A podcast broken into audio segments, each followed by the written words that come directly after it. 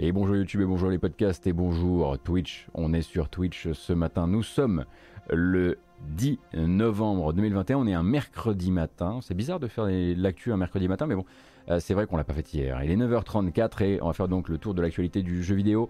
On va parler. Alors, c'est plein de petits sujets. C'est une espèce de petit update euh, rapide. On va parler un petit peu de PlayStation, un peu de Microsoft, euh, peut-être également un petit peu d'Arkane Lyon, mais aussi de Bandai Namco, de Back 4 Blood. attendez que je vérifie même un petit peu d'Epic versus Apple, un petit peu aussi d'Activision Blizzard Mais voilà des petits sujets suffisamment pour nous faire une, petite VOD update.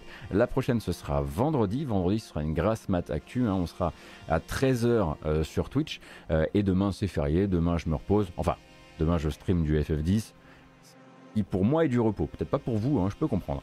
Euh, on va commencer ce matin avec, bah là pour le coup, voilà une bonne bande-annonce un petit peu massive qui va permettre de vous réveiller, vous voilà, vous exciter les sens.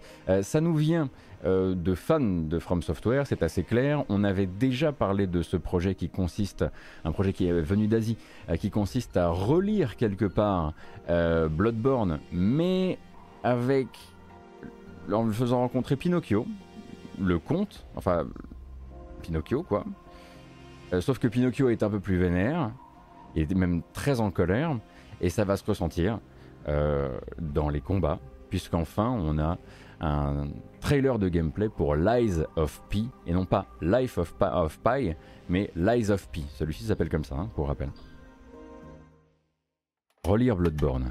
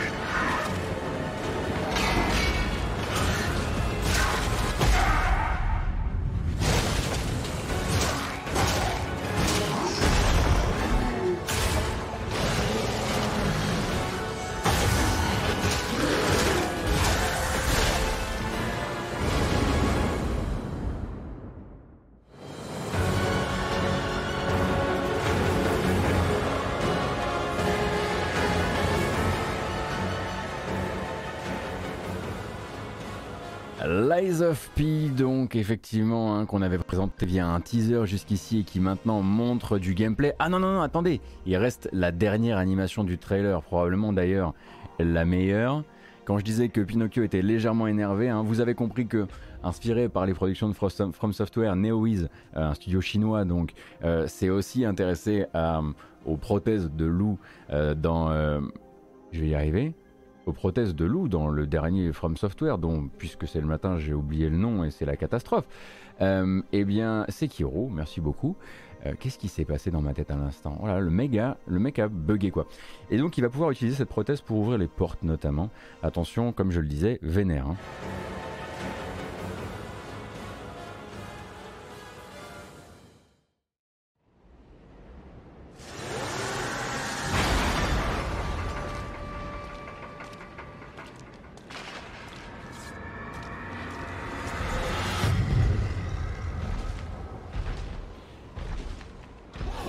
NeoWiz donc et Round 8 Studio, alors je crois que c'est comme ça qu'il s'appelle, hein, Round 8 Studio, on rappelle un peu le, les fondamentaux, c'est un jeu qui n'est pas attendu pour l'instant à une date précise, ça nous vient évidemment euh, de Chine, ça on le savait, euh, ça visait 2023 dans le premier communiqué, mais depuis ça a été revérifié.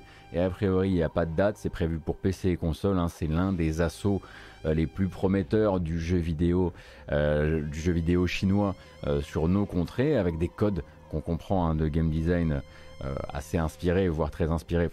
pour l'instant, on va juste dire que c'est la direction artistique qui est très inspirée par celle de Bloodborne, peut-être la direction musicale aussi. et en l'occurrence, en l'occurrence comme je le disais, pas de date de sortie, mais c'est vrai que j'aime beaucoup cette animation de quand il secoue le bras après avoir, après avoir pété la porte. Je trouve que ça rend extrêmement bien. C'est coréen, Lies of P Pourquoi j'ai cru que c'était chinois? Attendez, je vais vérifier ça. Hein, parce que voilà, on, commence sur des bonnes bases. C'était la seule où je me suis dit, celle-ci, tu l'as fait sans filet, tu connais le sujet. Et bien sûr, sans filet, tu racontes des conneries, Gotos. Effectivement, c'est coréen, c'est coréen. Ah oui, c'est coréen et Round 8 a des, des locaux euh, aux États-Unis. Euh, plutôt euh, d'ailleurs sur la côte ouest, genre Seattle ou un truc comme ça. Parce que je ne fais pas la différence et c'est dangereux. Ah si, si, je fais la différence quand même.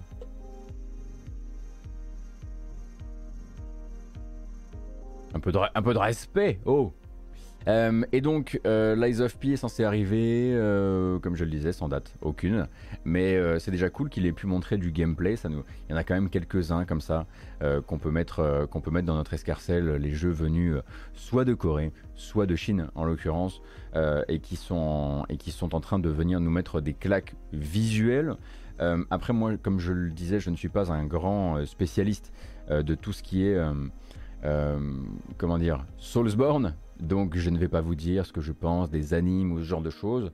Avant ça, j'ai essayé de lancer Elden Ring hein, avec euh, notamment les tests auxquels on aura accès euh, durant le, euh, le week-end qui vient.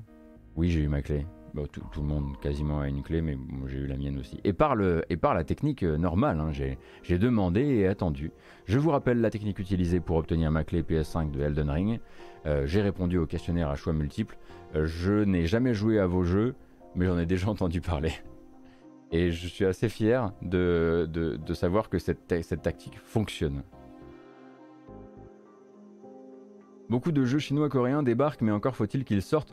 Euh, oui, Red 308, alors c'est souvent, euh, souvent des, euh, des, socles techniques déjà bien installés, qui viennent ensuite euh, comment dire, euh, qui, viendront ensuite coller tout ce qui est gameplay, etc. C'est vrai que généralement, ils commencent assez tôt en fait dans la culture de communication. J'ai l'impression qu'ils commencent assez tôt avec des, avec, en tout cas de ce qui ressemble à du gameplay, sans passer forcément par des longues périodes à base de cinématiques. Et ensuite, c'est pour annoncer un développement long, euh, une échéance à 2023 parfois, 2024 même. mais j'ai l'impression que vraiment il faut d'abord que toute la partie tech soit monté au max du max avant qu'il euh, se décide à, filer une, date au jeu. Tech de niche, merci beaucoup pour les 13 mois, merci également. Et Denis, c'est très gentil. Sauf erreur, il est indiqué que le stream n'est pas autorisé pendant la bêta. C'est le cas effectivement pour si vous avez reçu une clé d'Elden Ring euh, qui vient directement du, stress test organisé par Bandai Namco, euh, effectivement, vous n'avez pas le droit de streamer. Auront le droit de streamer les streamers qui auront demandé l'autorisation à Bandai Namco. Est-ce que j'essaierai de le faire? Oui, peut-être, maintenant que j'ai obtenu une clé par le biais euh, classique, enfin par le, circuit classique, peut-être que je poserai la question. Euh, mais faites attention à ça, vous n'avez effectivement pas le droit de streamer. Hein, et on rappelle que ce sont des clés uniquement console, euh, car Elden Ring ne propose pas fameux, ce fameux stress test du week-end prochain sur PC.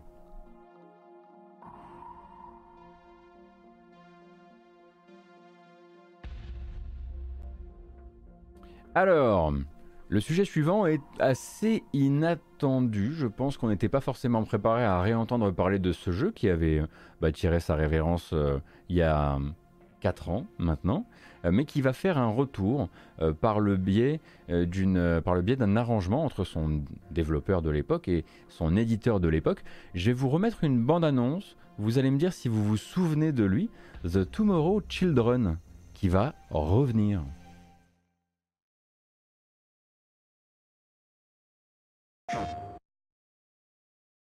Alors, bande annonce d'époque, hein, pour rappel. On était donc en 2016.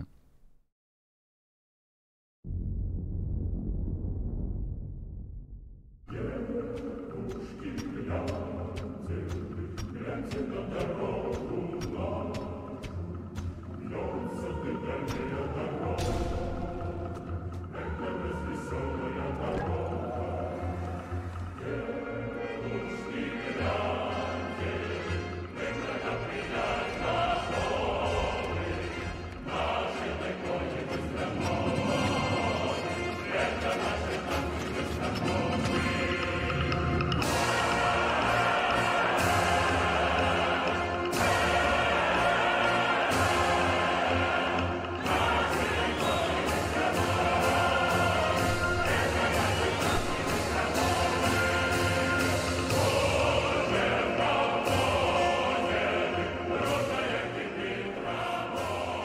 rappelle, hein, The Tomorrow Children c'est sorti le 6 septembre 2016 sur PS4, c'était un free-to-play.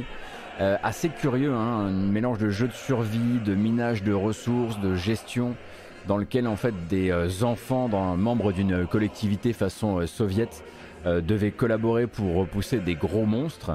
Et donc c'est un jeu, comme je le disais, sorti 6 septembre 2016 sur PS4 et fermé en novembre 2017. Hein. Il n'aura vécu véritablement que un an. Euh, jeu assez euh, incompris, euh, conceptuel, particulier, qui n'avait pas grand chose à faire, effectivement, on va dire, sur le circuit quasiment classique, ou en tout cas qui était assez incompréhensible du grand public. Et donc euh, développé, euh, contrairement à ce que sa DA pourrait vous laisser penser, eh bien développé à Kyoto, développé donc par un studio qui s'appelle Q Games.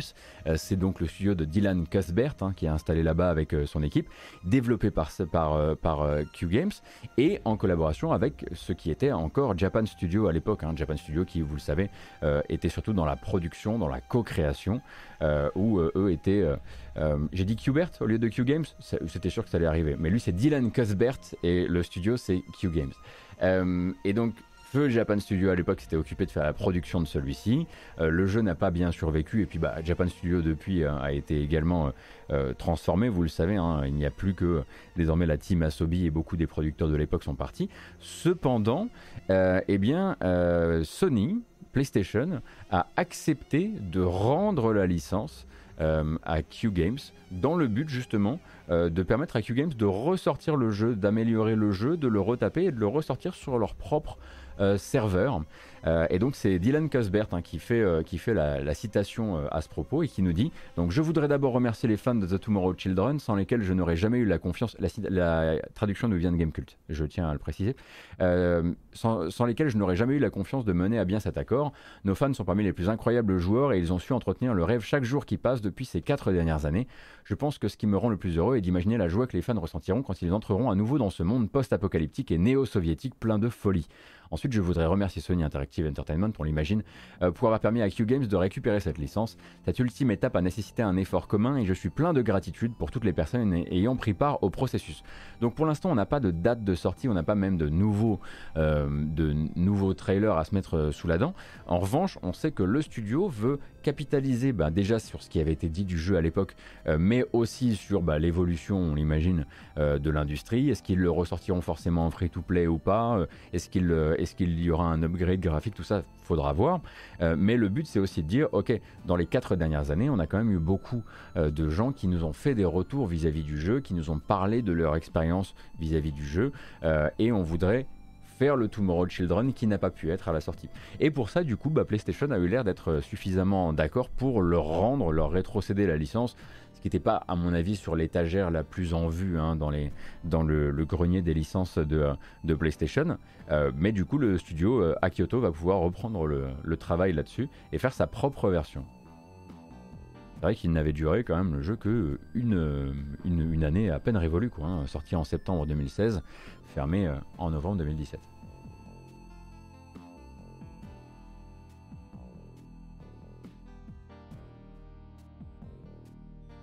On prend plus l'effet d'annonce de la mixette pour les citations, pas pour le moment, parce que manifestement ça posait notamment des problèmes avec le, ce titrage.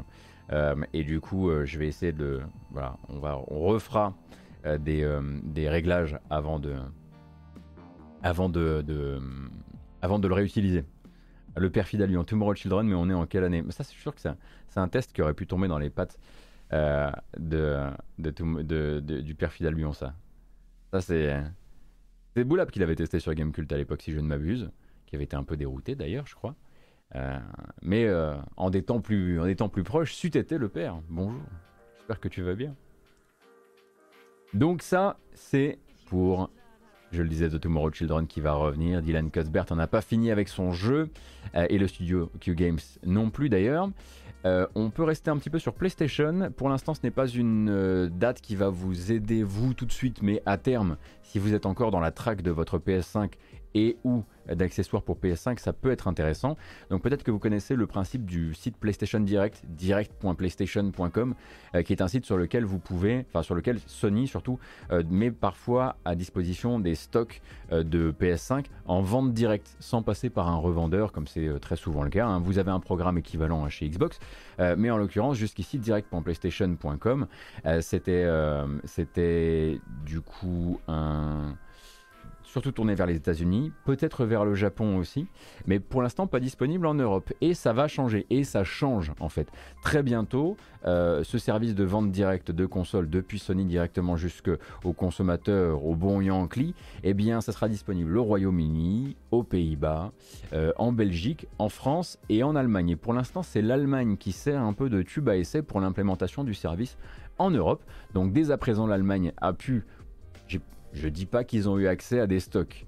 Je dis qu'ils ont pu accéder au site direct.playstation.com qui permet d'acheter certes des PS5 mais aussi des DualSense mais aussi des casques, euh, comment s'appelle leur casque, le Sony Pulse, euh, même, des jeux, hein. il y a des jeux aussi qui sont vendus sur, ce service là. Euh, et à terme, ils vont l'implémenter chez nous aussi avec peut-être qui sait un peu plus de stock, hein, puisque vous savez que c'est toujours encore un peu la galère. Alors c'est la galère des deux côtés du spectre, hein, euh, mais euh, ça se ressent, j'ai l'impression, de plus en plus du côté PS5 où, euh, le, fil ne se détend absolument pas. Donc surveillez dans vos, dans vos boucles de recherche de consoles dans les temps à venir. Pensez aussi à surveiller direct.playstation.com pour euh, voilà, je vous reparlerai de la date officielle hein, du, lancement du service pour la France, mais euh, voilà, gardez ça dans un coin de tête. The Tomorrow Children, c'était un 5 sur 10 par Ama Ebi. Ah, Boulap avait peut-être juste fait le GK Live. Ah, bon. Merci beaucoup, merci beaucoup, madingue. Toujours, euh, toujours carré.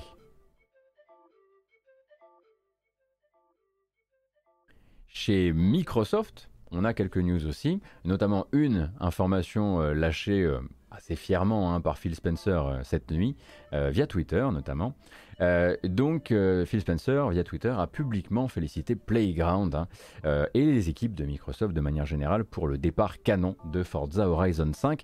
On parlait donc lundi matin d'un million de joueurs qui étaient passés à la caisse avant même la sortie officielle et l'arrivée dans le Game Pass par l'intermédiaire donc de cet accès euh, anticipé premium, hein, le, fameux, euh, early access à, à, 99 balles, eh bien figurez-vous que depuis, si on compte ces personnes-là, plus les personnes qui sont arrivées sur euh, Forza Horizon 5 le jour de son lancement, que ce soit via l'achat euh, ou via le Game Pass, eh bien Phil Spencer est très heureux d'annoncer que 4,5 millions de, personnes étaient en train de piloter des bagnoles dans Forza Horizon 5 en jour 1. 4,5 millions de joueurs, c'est pas mal. Et à la hauteur des Xbox Game Studios, c'est même un record. Donc, euh, selon Phil Spencer en tout cas, alors bien sûr, le, comment dire, euh, l'unité de mesure utilisée n'est pas celle qui va intéresser tout le monde, puisque Microsoft n'a pas envie de communiquer avec vous sur les chiffres de vente, euh, et ni non plus euh, sur l'argent engrangé, ils vont communiquer sur le nombre de joueurs présents. En tout cas, selon Phil Spencer, on n'a jamais eu autant de joueurs présents sur un jeu Xbox Game Studios, de l'histoire des Xbox Game Studios. Alors évidemment, c'est, on l'espère pour eux, voilà, il est temps maintenant de croiser les doigts et d'espérer que Halo Infinite réussira un truc relativement équivalent, même si j'ai l'impression que ça risque d'être un petit peu plus compliqué en jour 1. Euh, pour vous donner un ordre d'idée, Forza Horizon 4, le jour du lancement, euh, Game Pass euh, et, enfin que ce soit dans le Game Pass et hors Game Pass, c'était trois fois moins de joueurs sur le jour 1 Donc ouais, c'est un triplé pour... Enfin un triplé.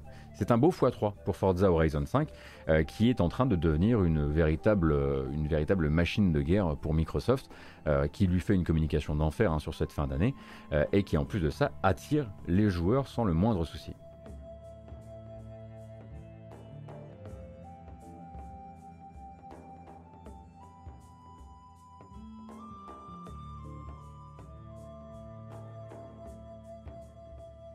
Jour 1, le x3 sur euh, Forza Horizon 4. Non, j'ai pas l'impression que ce soit en jour 1, effectivement, Cassim. J'ai l'impression que c'est plus euh, de son histoire, euh, le pic de nombre de joueurs simultanés sur Forza Horizon 4 était trois fois moins grand que ce qu'on a fait en jour 1 avec Forza Horizon 5. Effectivement, c'est plutôt comme ça qu'il faut le lire, j'ai l'impression. De tout temps. Exactement, le fameux de tout temps. Et c'est effectivement un jeu sur lequel, bah, moi, à titre personnel, je m'éclate. Euh, malgré euh, bah, le skill qui est le mien, mais c'est aussi ça Forza Horizon, hein, c'est fait pour les gens comme moi. Euh, mais oui, c'est vrai que le jeu fait partie des... A une note absolument délirante, une moyenne absolument délirante, et très très bien reçue. on va dire, permet de pousser en plus l'aspect, comment dire, permet de pousser cet aspect Xbox Series, hein, parce que bon, sur PC, c'est vrai que nous, on, ressent un peu moins le, différentiel de performance. Euh, mais d'une console, enfin d'une génération de console à l'autre, Forza Horizon 5, lui, c'est beaucoup plus marqué la, différence. Après, euh, comme je le dis, hein, si vous n'avez pas encore le jeu et que vous et que vous savez pas où trop où vous placer, c'est assez simple. Euh, vous avez adoré Forza Horizon 4 et vous en et vous voulez plus de contenu, bah c'est allez-y. Vous avez adoré Forza Horizon 4 et vous voulez une nouvelle carte postale, allez-y. Vous estimez que vous avez globalement, vous êtes bien amusé avec Forza Horizon 4, mais que vous voudriez de très grands changements pour le prochain épisode. C'est pas l'épisode pour vous du tout. Hein. Euh, c'est more of the same avec une plus grande carte, avec plus de soleil aussi, c'est vrai. Non pas qu'il n'y ait pas de soleil hein, dans, les, contrées britanniques, ça peut arriver. Euh, mais, euh, mais voilà, il faut savoir où vous mettez, où vous mettez, les, pieds. Et si vous cherchez vraiment une poussée technique nouvelle, bah, il faut que votre œil soit tourné vers les versions console de Forza Horizon 4. Si vous essayez de faire un comparatif entre versions PC, oui, il y a du mieux, mais c'est pas flagrant parce que Forza Horizon 4 était déjà un très beau jeu sur PC. FH5, c'est le FIFA des jeux de bagnole Alors, oui, mais il n'y en a que 5. voilà. Combien il y a de FIFA Est-ce que le père est encore sur le chat? Combien y a-t-il de FIFA? Et si t'as jamais joué à Forza Horizon et que ça peut t'intéresser, Flonflon, c'est celui que je recommanderais.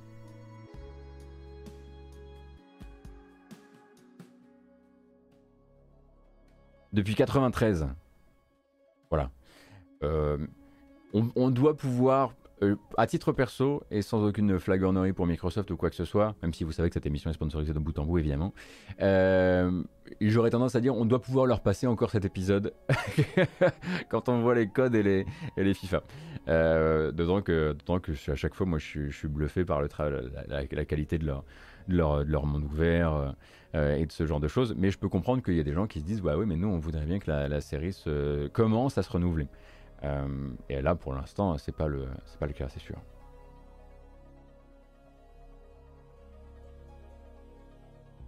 Disons qu'avec le 6, il faudrait, je pense, oui, je pense qu'il faudrait casser un peu le. En gros, ce qui a vraiment. Euh, celui-ci, c'est vraiment celui qui est tourné vers le. Je me permettre une, dernière parenthèse, qui est vraiment le plus tourné vers une sorte de full grand public, dans le sens où, par défaut, il va, bon évidemment par défaut vous avez toutes les assistances activées, ça c'est assez, euh, c'est pas nouveau, euh, mais en plus de ça vous avez toutes les, euh, vous avez toutes les, réglettes, les jauges, les gratifications à l'écran, le fait que le jeu ne cesse de vous récompenser pour tout, pour rien, et parfois même à contrario de ce que vous êtes en train de faire. Hein. vous, pouvez tout à fait être en train de piloter vraiment de manière complètement débile, et le truc va, va, vous filer des points pour perfect clean driving, et t'es là genre, ouais, mais tout ça, on peut l'enlever. C'est toujours euh, la force du truc, c'est euh, c'est à la carte en fait euh, chez Forza Horizon.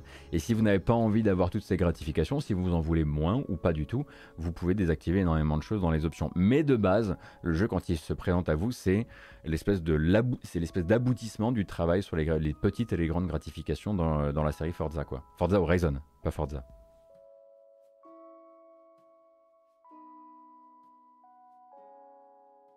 Alors faudrait euh, plutôt compter les gens jouant plus de 20 minutes. J'ai pas envie de compter dans les jeux qui ont joué alors que c'est faux. Comme beaucoup, j'ai téléchargé, joué 5 minutes, crash, tenté de faire tout ce que je pouvais, mais les crashs persistent.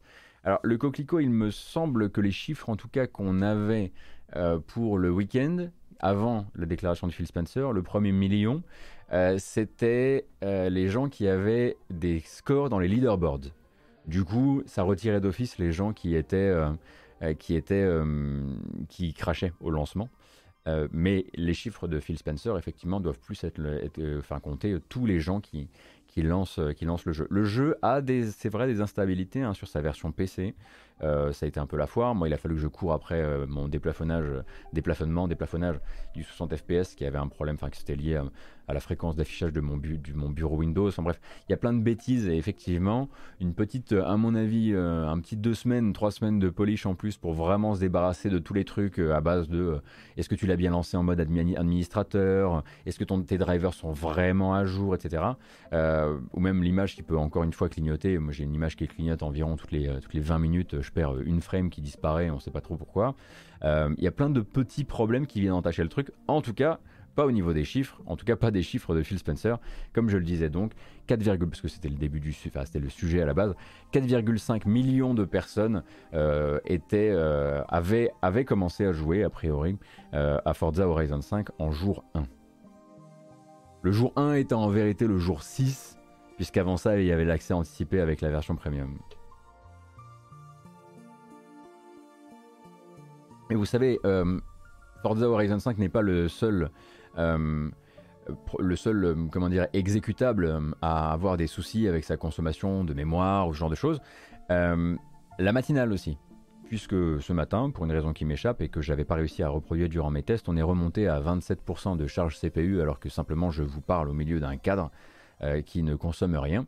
Donc si ça se met à ramer comme ça ramait lundi, je suis absolument navré. Je cours encore après ce, le fameux CPU bug. Absolument désolé. On va encore rester avec Phil Spencer, un tout petit peu, euh, qui donc était dans les colonnes de Bloomberg hier euh, pour parler de différentes choses. Hein. Vous savez que régulièrement le, patron, de, Xbox euh, va donner la grâce à tel ou tel magazine pour parler un peu de la stratégie, parler de sa vision du jeu vidéo, parler de plein de choses, parler de sa vision aussi des Xbox Game Studios, même si c'est pas lui le patron des Xbox Game Studios, hein, c'est toujours Matt Booty, l'homme avec le plus beau nom de famille du monde.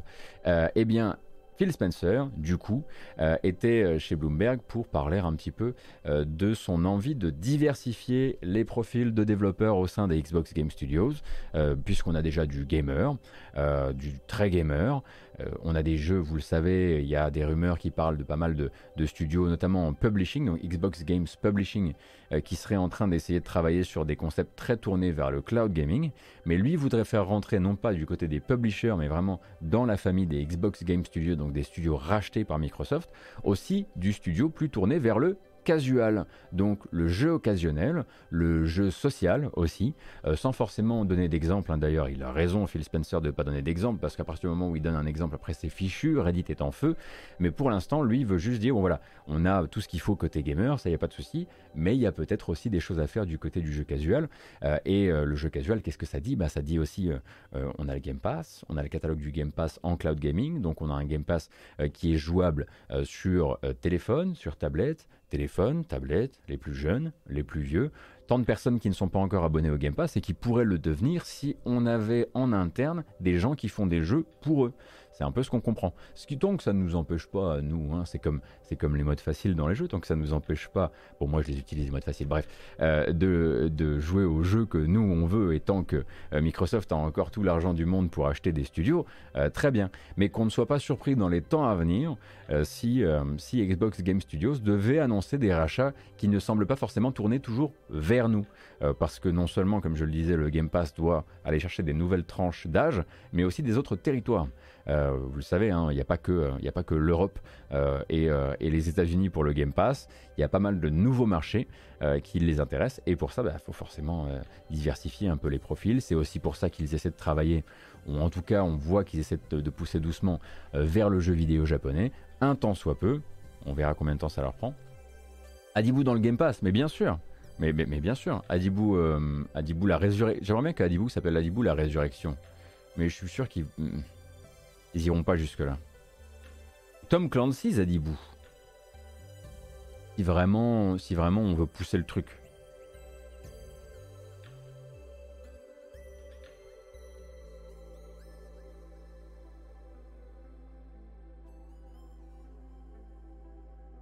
Adibou Ubisoft original. Alors on rappelle hein, qu'a priori c'est quand même géré par une société euh, à distance, hein, enfin à distance, donc Willoki, une société française qui s'occupe de ça euh, et qui le fait. Du coup, c'est même pas genre, ils en parlent pas comme d'une édition par euh, Ubisoft, ils disent avec l'autorisation d'Ubisoft. Et donc, pour rappel, si vous n'étiez pas là quand on en a parlé, donc Willoki, cette petite boîte qui fait donc du ludiciel en France, elle a été fondée justement hein, par les enfants de Roland Oskian. Roland Oskian qui était co-créateur, enfin qui était euh, en charge de Cocktail Vision à l'époque, euh, de la création de, de Hadi et de Hadibou. Donc c'est resté dans la famille en fait. Même, euh, si, même si la créatrice d'Adibou n'est pas sur le projet.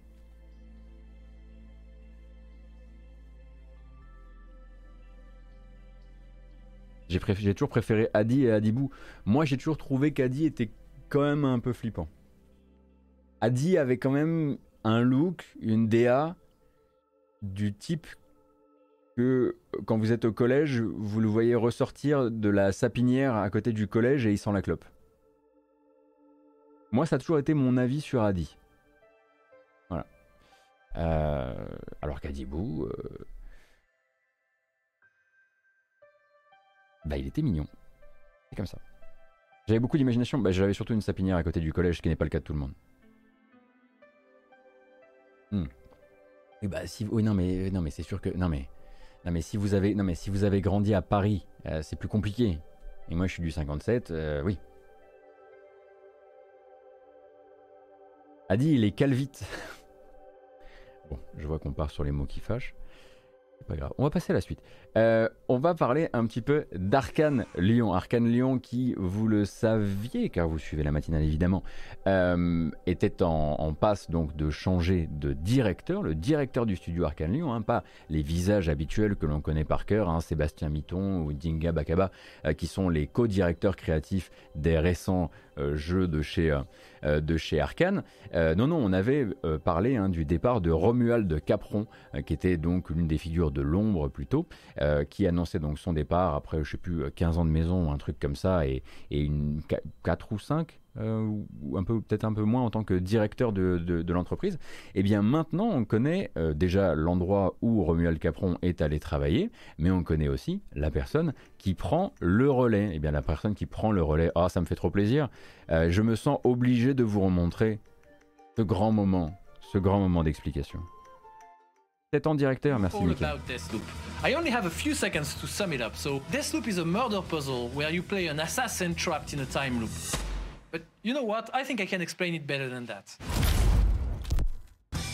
Donc vous connaissez un Dinga Bakaba, euh, l'un des visages publics, hein, je le disais, euh, de Arkane, euh, qui eh bien, devient, sans quitter son poste de co-directeur créatif, notamment sur Deathloop, devient directeur d'Arkane Lyon, donc grosse grosse promotion hein, pour ce Français qui est entré chez Arkane en 2010. Il est entré d'abord pour devenir concepteur des systèmes et producteur du premier Dishonored, d'excuser du peu, avant de devenir ensuite euh, producteur, lead designer sur, Dishonored, 2 ainsi que sur la, euh, la fureur de l'étranger. Non, la mort de l'outsider et non pas la fureur de l'étranger. Et puis ben, récemment, hein, euh, euh, co-directeur créatif de Deathloop avec Sébastien Mitton. Euh, et donc à peine Deathloop sorti et à peine donc dans la liste des jeux de l'année, on attendra évidemment d'avoir des vrais chiffres hein, désormais pour Deathloop parce que vous savez que maintenant qu'ils sont dans la galaxie de Microsoft, ça risque d'être un petit peu plus compliqué de savoir exactement comment ça s'est passé au niveau des ventes. Et eh bien Dinga Bakabat devient directeur d'Arkane Lyon, ce qui est quand même en disant une sacrée, sacrée progression. Et comme je le disais, sans quitter son poste de euh, codir créatif. Il restera hein, toujours très présent sur les prochains euh, projets. Il restera très probablement encore euh, l'un des visages publics des, jeux arcanes. On imagine qu'il doit y avoir plusieurs jeux arcanes, ou en tout cas proto, qui ont fleuri chez Arkane et ils sont probablement aussi sur leur, nouvelle, leur nouveau projet. On rappelle qu'il s'agit donc de Arkane Lyon, ceux qui ont fait Dishonored et Deathloop, et non pas Arkane Austin, donc du coup pas ceux qui ont fait Prey, qui eux maintenant sont au travail sur Redfall, le shooter vampirique en 4, 4 joueurs coopératifs pour Microsoft. Mais si, mais vous vous souvenez de ça, hein, c'était le 3, c'était le 3, on, a tous vu ce, ce trailer, évidemment.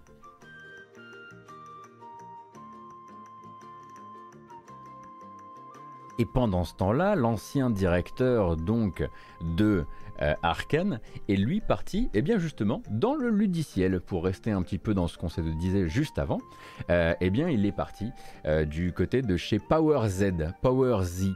eh bien, je ne connaissais absolument pas cette, ce jeu, qui est a priori un, jeu vidéo éducatif dont l'ambition serait, et je vais vous citer là la plaquette hein, du jeu, euh, de permettre à tous les enfants d'apprendre et de comprendre en trouvant leur passion dans un système où la gratification la plus haute, c'est le plaisir d'apprendre.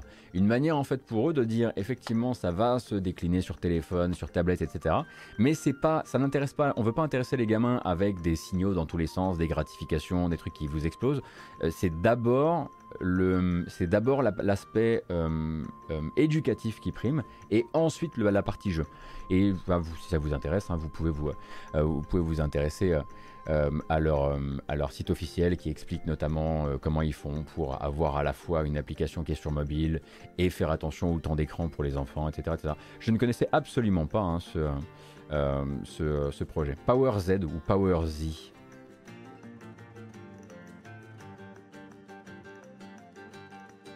Vous, vous connaissiez peut-être?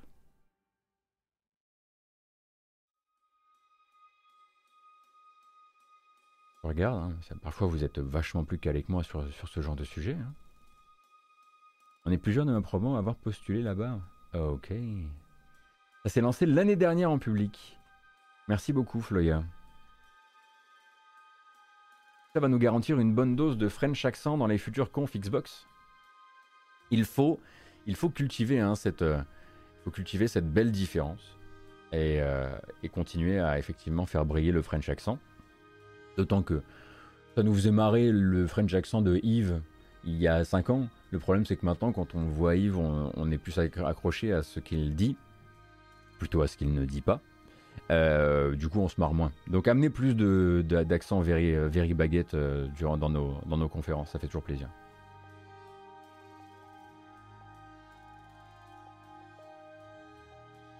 Donc, oh tiens, c'est qui lui?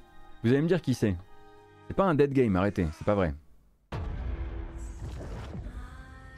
Alors Back 4 Blood, bah là si vous voulez c'est sorti, maintenant c'est un petit peu, c'est devenu, c'est devenu comment dire, tout à fait normal. Hein. On a tellement entendu parler de cette date du 12 octobre et depuis, eh bien, euh, le jeu de Turtle Rock est arrivé, notamment arrivé sur le Game Pass. Il a fait ce qu'il avait à faire. A priori, euh, le, on va dire le, euh, compte de joueurs est en train de désenfler sur Steam, notamment parce qu'il y a certains gros acteurs qui captent une grosse grosse partie de l'attention, comme par exemple Forza Horizon, mais aussi New World. Il y a même eu un moment où sur Steam, il y avait plus de joueurs qui étaient retournés faire une petite partie de Left 4 Dead 2 euh, que de gens qui jouaient à Back 4 Blood. Ce qui ne nous dit pas forcément que le jeu est pas pratiqué par exemple sur le Game Pass, parce que les chiffres de Steam et les chiffres du Game Pass par exemple c'est pas du tout la même chose, voire sur les versions console. Et ça Turtle Rock le sait, et ça Warner Bros le sait, et du coup il va falloir bah, continuer à eh bah, faire entretenir un peu cette communication, et cette communication ça passe, bah, ça passe par la feuille de route, euh, la feuille de route dans laquelle euh, Turtle Rock nous explique un petit peu ce qui va se passer pour la fin de l'année sur le jeu, mais aussi pour le début de l'année prochaine. Alors qu'est-ce qui va se passer euh, durant, durant cette période-là? Sur ce mois de novembre, ça va être assez vite fait. Euh, c'est-à-dire que ce mois de novembre va servir à ajouter donc du confort, ce qu'ils appellent de la quality of life. Euh, ils vont ajouter aussi, ils vont en gros rendre le jeu conforme pour un maximum de joueurs, ceux qui ont encore des bugs, ceux qui ont encore des petits soucis, équilibrer l'expérience en novembre. Et décembre, ce sera la première arrivée de contenu, euh, donc avec de nouvelles cartes, de nouvelles chaînes de ravitaillement qui sont grosso modo des espèces de petits battle pass. oui, oui, je pense qu'on peut, on peut apparenter ça à des, à des petits Battle Pass. Euh, également, euh, un événement spécial de Noël dont les, détails n'ont pas encore été dévoilés. Et puis, une fois euh, qu'on aura dépassé ça, en 2022, le contenu gratuit s'effacera devant le contenu payant, et ce sera donc les gens qui, sont, qui se seront procurés le Season Pass qui auront droit à, il me semble, donc, nouveaux zombies. Attendez, que je revérifie.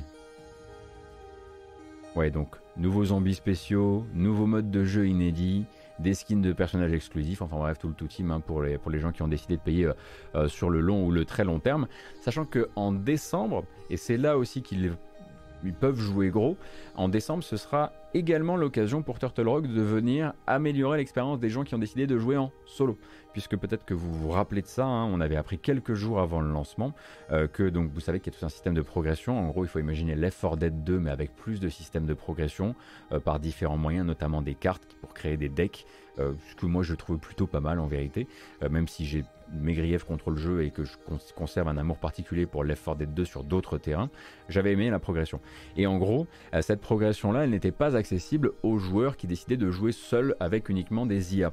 En gros, si, mais tout était ouvert de base, c'est-à-dire que, euh, histoire de ne pas vous faire grinder euh, des trucs, et eh bien en solo, directement, vous aviez toutes les cartes du deck qui étaient ouvertes et vous pouviez constituer votre deck comme ça. Euh, ce qui n'a pas forcément plu à tout le monde. Hein. Il y a plein de joueurs qui se sont dit, oui mais attendez, c'est pas parce que moi je joue pas avec des gens que j'aime que j'ai pas envie de remplir des jauges et d'avoir un sentiment de progression.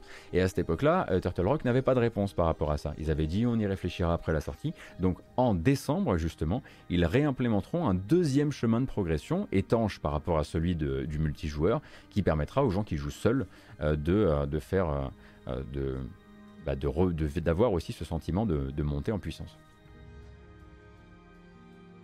Quand un jeu sort aussitôt dans le Game Pass, c'est déjà un aveu d'échec. C'était un Game Pass en jour 1 au lieu 90. On n'a pas vraiment de preuve que les jeux qui sortent en Game Pass jour 1 soient des échecs. Ça peut plutôt être une, petite euh, une petite OP qui peut porter ses fruits. C'est pas du tout un jeu qui a fait genre deux semaines en payant, ensuite il est rentré dans le Game Pass. Hein. Non, là effectivement, publiquement, ce serait passé bizarre. Et puis au niveau des acheteurs, ça aurait été l'enfer. Warner semble effectivement plutôt content des ventes pour l'instant. C'est comme ça qu'ils le disent. Euh, ça n'a pas empêché le jeu d'être assez haut hein, dans les top Steam. On rappelle que le Game Pass pour l'instant ça n'empêche pas, ça n'empêche absolument pas Steam euh, de voir ces jeux-là monter sur le podium, euh, le podium hebdomadaire. Hein. on a encore eu la preuve avec Forza Horizon, qui bah, du coup est sur le Game Pass d'office, mais est top Steam de la semaine dernière. Donc globalement, je pense que ça donne plus de visibilité que ça ne que ça n'arrache d'intérêt au jeu ou même de thunes, parce que j'imagine qu'un deal avec Warner, ils ont quand même dû se démerder un minimum. C'est pas. Euh, qui, qui a dû brader ça? Oh, Je pense que. Je pense qu'Outriders, ça a pas dû être payé bien, bien cher. Euh, et, probablement aussi. Euh, il y en a un autre il y a pas longtemps qui est rentré dans le service un peu. c'était pas Oud, non, c'est pas Oud.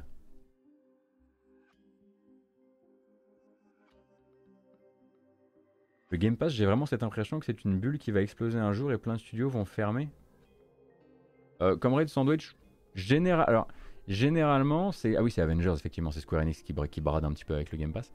Euh, généralement, ce sont quand même, hein, c'est pas des, c'est pas des la pro de 3 semaines hein, qui, rentrent dans le Game Pass. Généralement, quand même, quand ils, doivent savoir ce qu'ils font avec leur chèque, euh, peut-être que ça laissera des développeurs indépendants sur le carreau, quand on découvrira qui, s'était fait blouser. Pour l'instant, oui, j'ai dit se faire blouser. Euh, pour l'instant, on rappelle qu'il n'y a pas de standard de contrat pour le Game Pass. Tous les, tous les contrats Game Pass euh, sont euh, tout à fait différents les uns des autres. Et j'imagine que plus on avance, plus on voit par exemple aussi bah, les prix pratiqués par Epic Game Store ou ce genre de choses, plus j'imagine que les développeurs apprennent aussi à négocier. mais pour l'instant, il n'y a pas de... J'imagine qu'il y a encore une fois aussi des NDA, hein, des contrats qui empêchent parfois certains développeurs de parler de leur expérience vis-à-vis du Game Pass.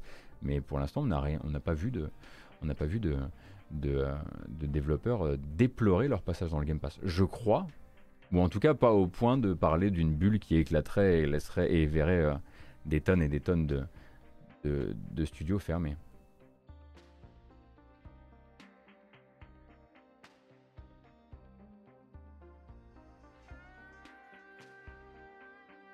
Voilà, on est encore, voilà, vous m'avez, vous m'avez forcé une fois de plus euh, à défendre le Game Pass, alors que je ne reçois toujours pas de chèque, pour rappel. Bref, changeons de sujet. Euh, 2K Games, 2K Games, euh, quelles étaient les dernières infos autour de 2K Games? Ah oui, la semaine dernière, on apprenait effectivement que 2K, euh, durant, son, durant son bilan semestriel, annonçait l'annulation d'un projet, le projet Volt pour Voltron, un projet donc développé chez Engar 13, les développeurs hein, de Mafia 3 qui travaillaient a priori sur une sorte de Destiny-like à la troisième personne, avec un univers entre science-fiction et magie, et peut-être même un petit peu du mythe de Cthulhu là-dedans. Bref, Volt a donc été annulé, un projet qui avait déjà coûté 50, 53 millions à, à Touquet. Et là aujourd'hui on apprend que Touquet rachète un studio, un studio en l'occurrence en Espagne, euh, basé à Valence, qui s'appelle Elite 3D, Elite 3D et du coup, euh, qui est un spécialiste de la sous-traitance euh, pour des plus gros acteurs du jeu vidéo. Hein, voilà, il a l'habitude de travailler avec des gros éditeurs pour faire de la, de la, de la production d'assets euh, en 2D, en 3D, tout ça. Et donc euh, Elite 3D euh, n'est pas juste racheté par Touquet, ils sont restructurés. C'est-à-dire qu'il y a une partie en fait du studio qui va devenir Touquet Global Services, ou peut-être que va rejoindre les Touquet Global Services. En gros, va devenir une entité qui va répondre à toutes les demandes de tous les studios du groupe. Et de l'autre, eh bien, une partie des développeurs va simplement déménager dans une antenne K euh, déjà euh, Touquet en Espagne, euh, une des antennes de, c'est comment on dit? 31st Union.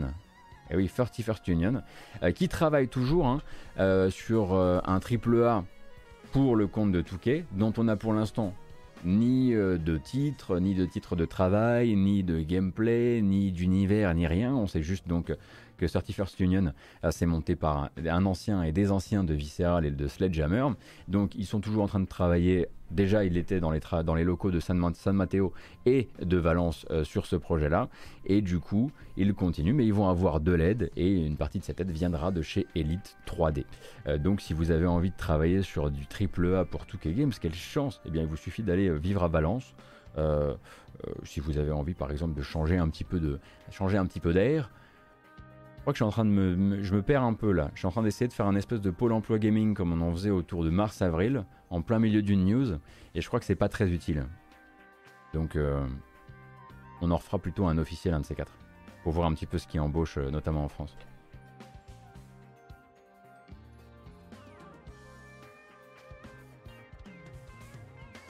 Mais du coup, a priori, celui-ci hein, de AAA euh, chez 2K serait en développement depuis deux ans et n'aurait pas en tout cas épuisé, euh, pas cette année-là en tout cas, euh, la, euh, la, la, patience de 2K Games, de Take-Two surtout, pardon, et, non pas le, et pas le budget non plus, hein, parce que c'est manifestement ce qui s'était passé pour le projet de Hangar 13, 56 ou 57 millions déjà engrangés dans le développement.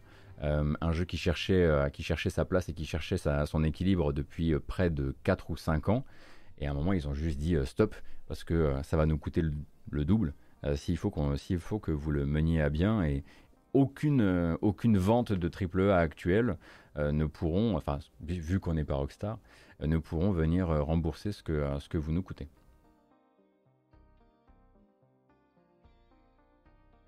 Valence, code postal 26 000, chef-lieu de la, Drôme. Un conseil, ne vous trompez pas de Valence. Oui, non, bah, oui, mais bon, vous l'aviez, hein, parce que je vous avais un petit peu, voilà je vous ai un peu briefé sur l'aspect espagnol quand même du truc. Mais oui, c'est à noter. C'est important.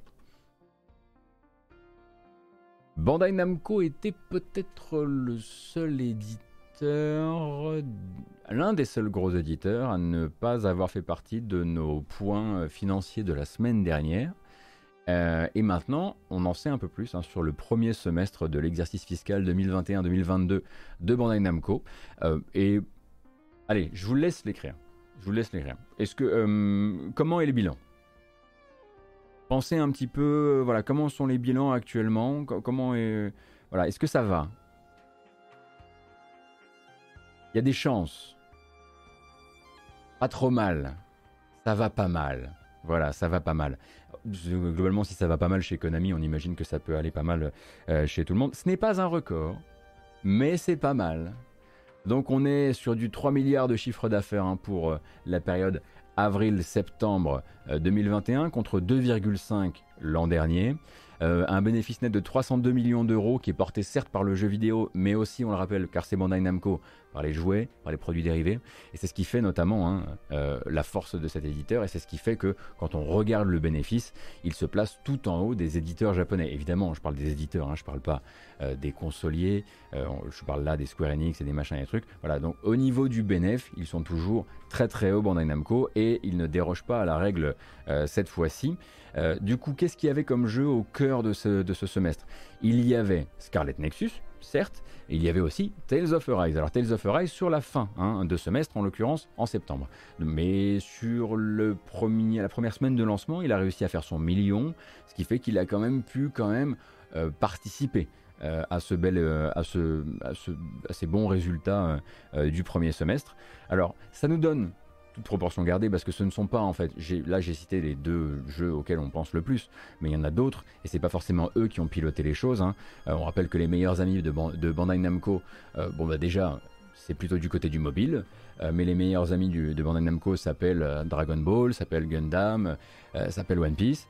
C'est eux qui pilotent les ventes au global en termes de jeux, mais aussi en termes de produits dérivés. Et donc ça nous fait un Bandai Namco qui frôle les 20 millions de jeux traditionnels, hein, donc pas mobile, pas free-to-play, euh, vendus sur PC et console, avec une répartition qui est quand même assez marquée et qui nous rappelle qui sont les Yankees.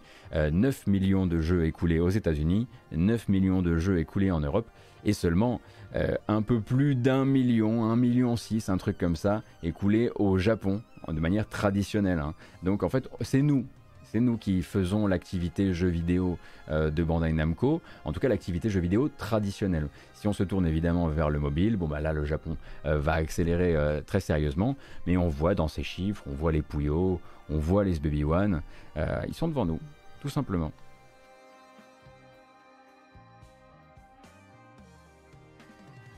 Et la prochaine étape, évidemment, pour Bandai Namco, elle est très claire. Bon, on, aura des nouvelles hein, de cette prochaine étape à partir de ce week-end. Bah c'est voilà, c'est le mot qui est sur, euh, sur toutes les bouches. C'est celui qui doit à lui seul piloter euh, le, euh, un très très bon deuxième semestre pour, pour Bandai Namco. c'est Elden Ring. Hein. Elden Ring pour lequel bah, Bandai Namco du coup se dit écoutez, on a l'impression que ça va marcher. On a l'impression que vous êtes un peu chaud de ce genre de choses. et du coup, on va pas se fixer comme objectif de faire le meilleur exercice de notre, euh, de notre histoire. On va dire que grâce à Elden Ring, on fera le deuxième meilleur exercice de notre histoire. Je ne sais pas si c'est de l'humilité ou s'il y a un exercice qui est impossible à rattraper, euh, qui va rester euh, sur, le premier, sur la première marche du podium. Et donc, estimation pour le chiffre d'affaires final de l'exercice 2021-2022 pardon, pour Bandai Namco, 6 milliards une paille, et 443 millions de bénéfices nets.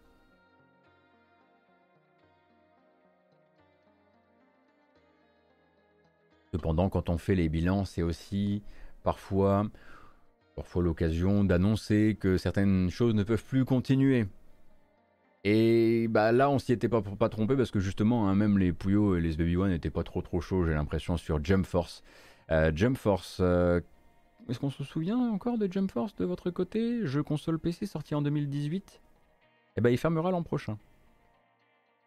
Intégralement. Jump Force donc, pour rappel, c'était ça.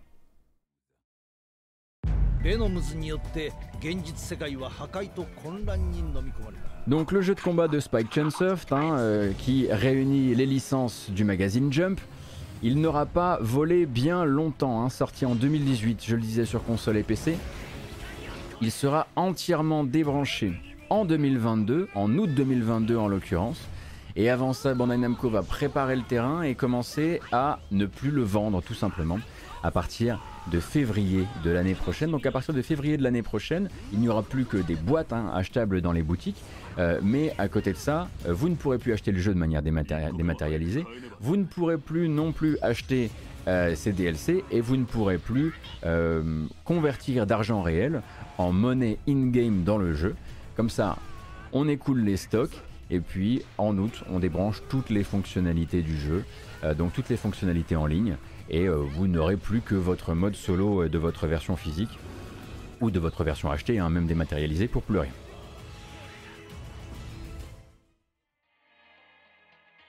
J'ai dit monnaie in-game dans le jeu, mais c'est, normal, c'est parce que je fais, fais les deux langues directes en fait, la matinale, vous savez, depuis le French YouTuber. Il y a beaucoup de gens qui nous regardent. Coucou Jeff. Et, et bah, je suis obligé, je obligé de, voilà, de rester ouvert au marché américain, évidemment.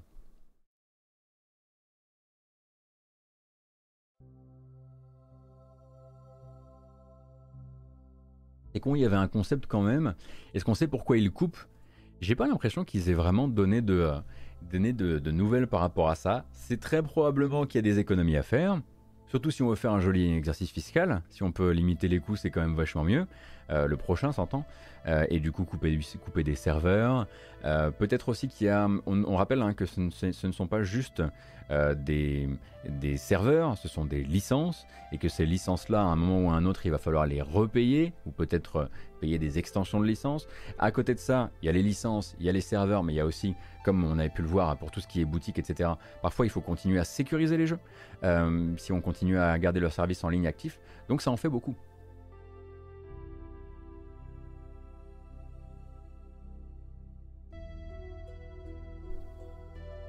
Effectivement, restons, restons, restons tout doux, restons calmes sur le chat, SVP. Sinon, je serais obligé d'utiliser les grands moyens. Et vous savez que je veux pas les utiliser, ok Bon, voilà. C'est ça, c'est ça que je dois faire.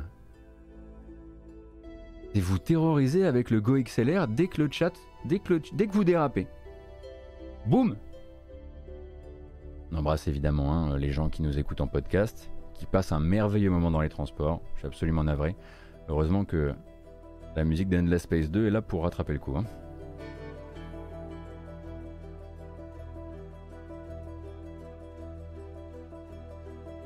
Oui, c'est punition collective, c'est ça. On va parler un peu d'Epic. Oh, ça fait longtemps. Pas du tout absolument pas. Epic versus Apple, un tout petit peu de neuf dans le procès, enfin dans les retombées du procès, hein, l'un des, des procès de l'année. Alors déjà, faut se souvenir des derniers temps du procès qui opposait Epic à Apple. Donc deux grandes firmes, un hein, combat vraiment euh, de milliardaires.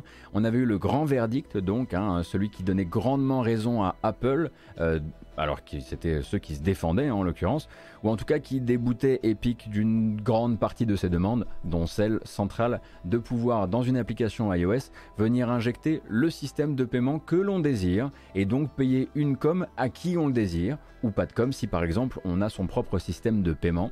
Donc ça c'était la demande, hein, évidemment, euh, que, euh, que formulait Epic, la plus importante, la plus centrale, euh, celle qui était, voilà, on se bat pour tous les développeurs surtout nous et Fortnite parce qu'on a notre propre système de paiement, mais on se bat pour tous les développeurs. Euh, et ça, on le rappelle, ils n'avaient pas eu le droit euh, de le faire implémenter. Ils avaient été déboutés. Cependant, Apple, et de cette, euh, de cette, pardon, de cette décision de justice, hein, ils ont fait évidemment appel auprès de la juge Yvonne Rogers Gonzalez, une des héroïnes de, de, de l'histoire du jeu vidéo de 2021, on le rappelle, parce qu'elle leur a fait clé de bras sur clé de bras. C'était assez fun à suivre. Et donc, ça c'est Epic, Tim Sweeney et, Apple vont être pris hein, dans cette dans cette dans, dans, cette, cette empoignade encore pendant de nombreuses années parce qu'ils vont faire appel, les appels vont probablement monter les uns sur les autres, etc. Oui, Epic fait Apple, c'est la meilleure vanne de toute façon. On a le droit de la faire tous les matins, c'est tout à fait normal. En revanche, la juge avait quand même ordonné à Apple d'en finir avec ce qu'on appelle les anti-steering rules. Anti-steering rules, euh, qui sont donc l'obligation pour les développeurs jusqu'ici, en fait, jusqu'ici, les développeurs euh, sur iOS n'ont pas le droit, n'avaient pas le droit de dire euh, au fait, si tu veux payer ton contenu in-game moins cher, tu peux l'acheter sur mon site officiel avec ce bouton qui t'emmène vers mon site officiel. Ou d'utiliser sa base de données de clients qui ont des mails dans le but de leur envoyer des, bah, des mailings qui disent au fait, tu peux ne pas acheter ça directement par son application iOS si tu veux, passe sur mon site officiel et je te le fais moins cher. Ça, ils n'avaient pas le droit de le faire. Ils ne pouvaient, ils étaient pieds et poings liés, ils ne pouvaient pas euh, informer les consommateurs d'un meilleur deal existant quelque part en dehors de l'écosystème iOS. Et ça, la juge a estimé que c'était trop, que c'était là pour le coup vraiment de la pratique anticoncurrentielle. Et donc Apple avait été sommé avant le 9 décembre prochain d'en finir avec ces règles et donc de laisser les développeurs mettre des liens dans leur application, des boutons, des trucs qui permettent de sortir de l'appli, de sortir de l'écosystème et d'aller payer moins cher ailleurs. Et évidemment, Apple avait fait appel. et c'est là où on s'arrête. C'est là où on s'arrête pour le prochain temps de l'info. La juge Yvonne Rogers Gonzalez a dit LOL Donc non. En langage châtié. Non. Elle a dit ton appel, tu le prends, tu te le roules, tu le jettes, et c'est toujours le 9 décembre. Donc euh, bah, il te reste plus qu'un mois en fait pour te mettre en conformité.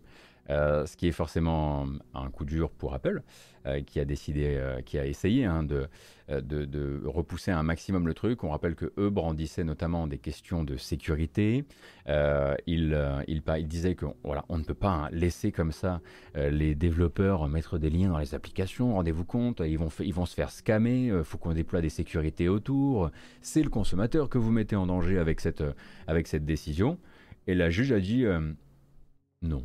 Non, non, arrêtez maintenant. 9 décembre, euh, des liens euh, dans les applis. Et vos gueules. et attention, c'est pas fini. effectivement, il faut qu'Apple. Euh, alors, Apple a plusieurs choix. Soit il décide de bah, d'implémenter ça en vitesse, et dans ce cas-là, on est le 10 novembre, donc rendez-vous dans un mois. Soit il décide de faire appel, mais plus haut, ils peuvent encore le faire. Hein. Ça, c'est un truc que j'ai du coup un petit peu, je connaissais pas du tout, donc je me suis un peu renseigné. Euh, mais vous avez notamment la possibilité euh, via ce qui s'appelle c'est le 9e circuit, donc c'est une chambre d'appel au-dessus euh, qui, voilà, qui supplante la décision et l'autorité de la juge Yvonne Rogers Gonzalez. Et en plus, au-dessus, vous avez encore la Cour suprême, si vraiment vous voulez la jouer, la jouer chaud. C'est déjà arrivé, en l'occurrence, hein, qu'un scandale de tech de high-tech finissent en Cour suprême. Euh, peut-être pas jusqu'en Cour suprême, mais peut-être juste euh, jusqu'au 9e circuit. C'était euh, Qualcomm.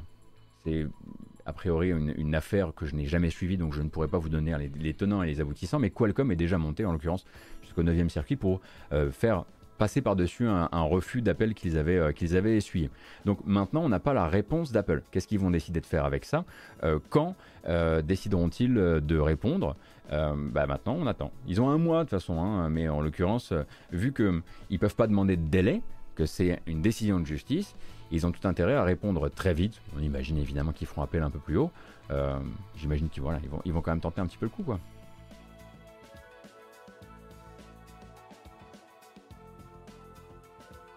En vrai, est-ce que les gens sur produits Apple vont aller sur un autre site plutôt que de payer directement? Alors, Dr Onizuka, ça c'est un truc qui a été pas mal abordé durant, le, durant les procès, c'était ce qu'ils appellent le concept de friction.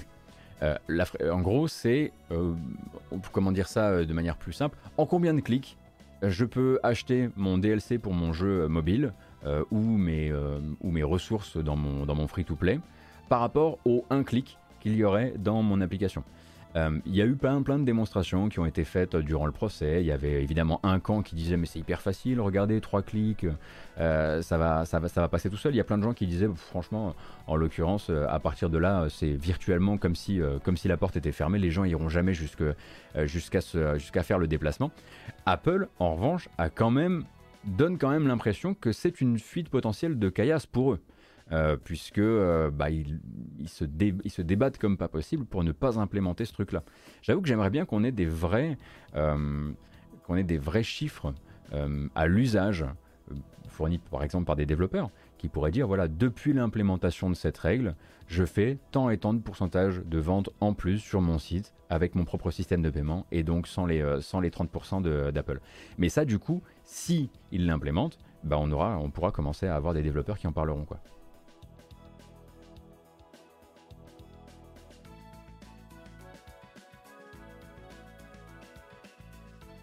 うん。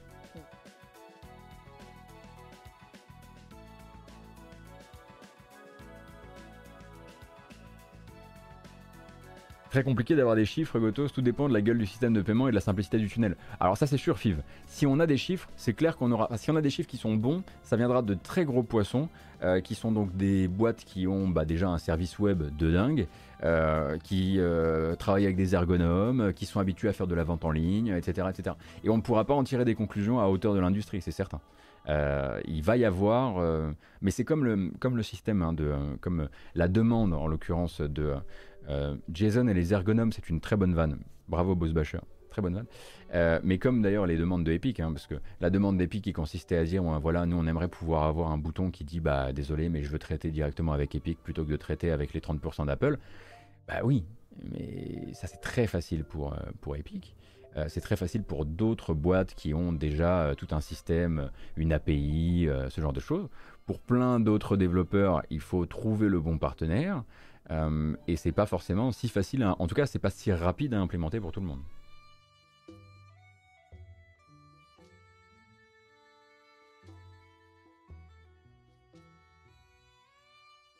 En fait, je pense que la porte est fermée. Euh, pour ceux qui ont du budget, les baleines de gacha par exemple, ceux qui font des paiements rares chercheront plus la petite économie, je pense. Ce n'est qu'une pensée sans doc tangible derrière. Ouais, c'est possible effectivement hein, que le, but ce soit, hein, d'éviter les, les, grosses sorties. Ouais. Effectivement, alors celui-ci c'est une, news qui est arrivée. Alors je me suis levé un peu tard et du coup euh, je l'ai euh, mal préparé, mais du coup on en reparlera. J'essaierai d'avoir plus d'infos et si vous voulez quelque chose d'un peu plus stable euh, à vous proposer, vendredi durant la grâce matinale. Mais oui, Unity a fait l'acquisition, fait l'acquisition du studio Weta. Alors, un rachat à 1,4 milliard d'euros. Et Weta, qui c'est C'est la boîte d'effets spéciaux de Peter Jackson. Euh, dont vous n'avez cessé d'entendre parler euh, bah, à l'époque de Lord of the Rings, à l'époque de la trilogie, euh, où on ne parlait que de cette, nouvelle, enfin cette nouvelle, c'était les, enfants chéris d'Hollywood à cette époque-là, quoi. Weta, Weta Digital, oui c'est vrai, parce que c'est vrai qu'à côté de ça, il y a Weta Workshop, qui sont ceux qui font tout ce qui est practical, des maquillages, des prothèses, ce genre de choses. Digital.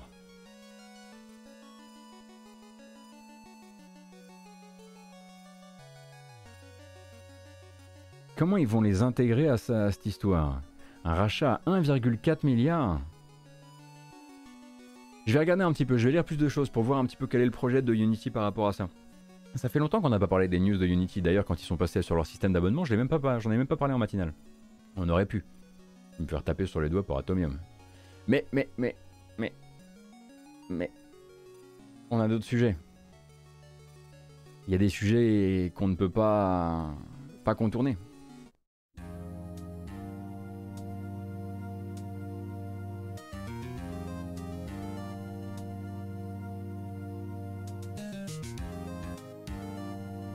Bon, je vous ai un peu, je plaisante. Puisqu'en l'occurrence, euh, on va parler d'Activision, mais on va, parler de, on va pas parler de la DFEH, de l'EOC. Aujourd'hui, on ne parlera pas des agences gouvernementales américaines, on va juste parler d'Activision. En plus, c'est une bonne nouvelle. Alors, bonne nouvelle, mais à lire quand même avec une certaine aigreur, hein, mais je pense que je n'ai même pas besoin de vous la suggérer, l'aigreur, elle vous viendra toute seule. Donc on a beaucoup parlé de la situation de Blizzard hein, depuis le début, euh, depuis le milieu de l'été, euh, donc depuis l'explosion des affaires autour d'Activision Blizzard King, mais surtout de la phase Blizzard des choses. Mais si vous vous souvenez bien, on a aussi un peu parlé entre deux updates hein, sur les histoires d'agences américaines, euh, les trois licenciements de cadres harceleurs, etc. On a parlé aussi des contract workers d'Activision, donc les contrats courts, les CDD, des emplois assez précaires, voire très précaires, qui concernent en gros celles et ceux qui s'occupent pour vos jeux Activision, euh, aussi bien les jeux Blizzard que les euh, Call of Duty, euh, du contrôle qualité, du test de jeu, du support, hein, le support de, World of Warcraft par exemple, ou de Call of Duty Warzone. Bref, toutes ces personnes-là, et on avait justement eu juste, on avait justement, c'est un nouveau mot, on l'incorpore aujourd'hui, c'est Kotaku hein, qui avait publié une enquête sur les conditions de travail donc de ces équipes qui sont donc en première ligne par exemple sur le lancement d'un Call of Duty avec dans cette enquête euh, la totale hein, et donc les salaires au plus bas, la mise en, compétition des précaires, le management par l'incertitude, bref il y avait la totale et en plus de ça des périodes de rush euh, sans week-end ni aucun repos avec du 10 heures par jour qui pouvait durer jusqu'à quasiment 30 jours. Hein. Il me semble que c'était 27 jours pour la sortie de Call of Duty euh, Black Ops Cold War, 27 jours consécutifs et ensuite un jour de congé à la fin en cadeau. Voilà, donc ça c'est les contract workers dont on entend très très souvent parler dans l'industrie. Hein. Activision n'est pas le seul concerné, mais c'est celui qui nous intéresse aujourd'hui. Pourquoi c'est celui qui nous intéresse aujourd'hui? Tout simplement parce que l'ABK Workers Alliance, donc euh, le, euh, le, mouvement de protection d'autoprotection euh, des employés d'Activision Blizzard King, qui est en train de se muter doucement en mouvement syndical, eh bien justement s'intéresse non pas juste à ce qui se passe dans le studio de Blizzard, dans le, voilà, les affaires de harcèlement ou de discrimination, mais aussi à leurs confrères qui travaillent dans les studios de QA, de support, etc. Et essaient de travailler, essaient de militer pour que les choses avancent de ce côté-là, sachant que pour l'instant on est sur un embryon de syndicat et que pour l'instant, bah, euh, personne chez Activision n'est euh, ouvertement et, officiellement syndiqué. Mais cependant, ça n'empêche pas déjà de commencer à lutter, de commencer à, appliquer une sorte de pression euh, sur le management d'Activision et peut-être d'obtenir des résultats. Et des résultats, ils en ont obtenu. Alors c'est des changements qui sont considérés comme une victoire pour, le, sur le management d'Acti par ABK Workers Alliance, qu'on peut aussi appeler parfois Better Activision. Euh, mais bon, nous qui ne sommes pas préparés, si vous n'avez pas toutes les informations, si vous n'avez pas tous les chiffres, etc., quand vous allez voir la gueule des victoires, vous allez surtout vous rendre compte de comment c'était avant.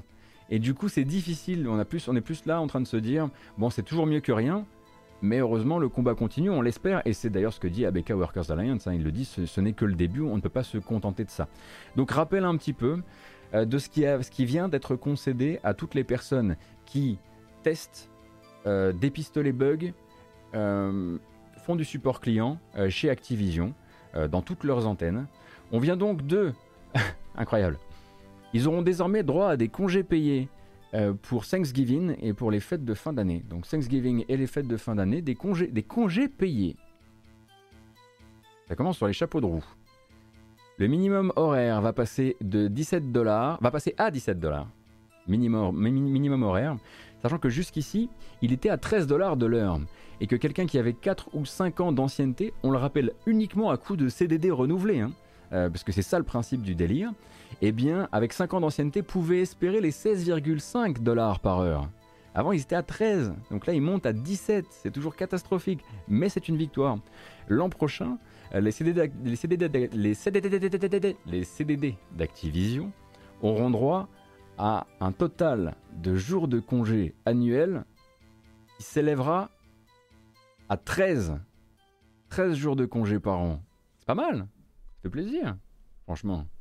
Et 9, 9 jours de maladie remboursés par an.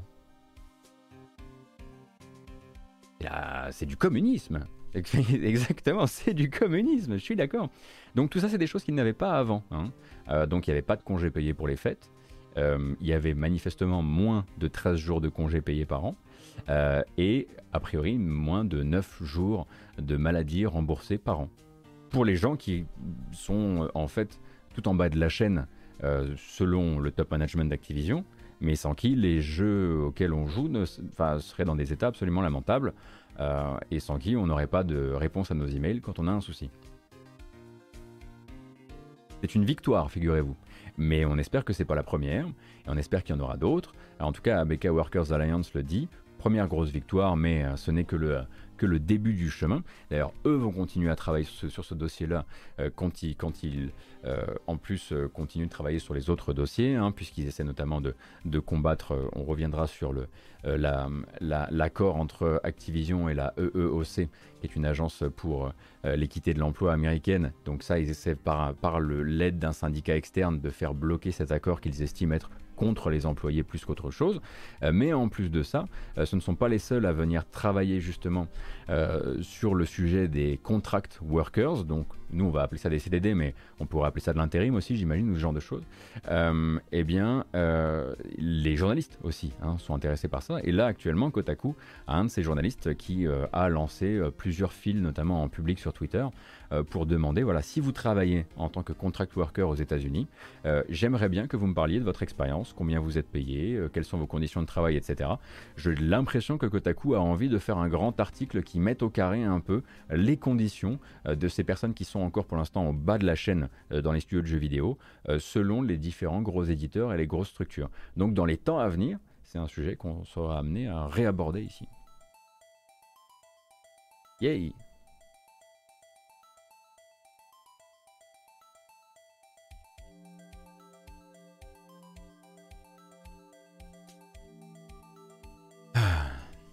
Petite question hors, ce sujet, t'inquiète pas. Est-ce que je vais couvrir la sortie de GTA Trilogy? Est-ce que j'ai une clé anticipée? Euh, Non. Alors, oui, j'ai envie de jouer au jeu, bien sûr. Oui, j'ai envie de voir ce que ça donne sur Switch, bien sûr. Est-ce que j'ai une clé, moi? Vous savez, euh, on était déjà pas, on avait déjà pas beaucoup de nouvelles de Rockstar à l'époque de GK, alors euh, ils m'ont pas rattrapé à la culotte une fois que je suis passé euh, tout seul sur Twitch en mode Hey, hey, hey Non mais toi en fait, toi, toi si, toi si, si, si, si, si, toi on, on t'adore. Non, non, pas de nouvelles. Je vais acheter le jeu, tout simplement. probablement la version Switch du coup. Un essai demain avec le Game Pass, avant, après FF10. Oui, c'est vrai que ça sort demain. Alors s'il est disponible dans le Game Pass demain, on pourra euh, un temps soit peu euh, s'y coller. Ceci dit, je pense que hum, je suis quand même plus intéressé par la version Switch. Et je pense qu'à côté de ça, hein, faut, bien se dire que là, à mon avis, sur ce sujet-là, je suis même pas sûr que les autres publications et les autres magazines euh, et les autres sites de jeux vidéo aient plus d'accès à des clés. Je, sais pas, je sais pas, j'ai l'impression, qu'on va lire un peu moins de, tests euh, que prévu demain quand tombera l'embargo.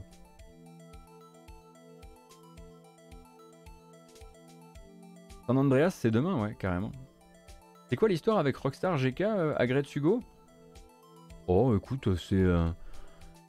et tout, je, je, crois que ça précède bien de très loin mon passage.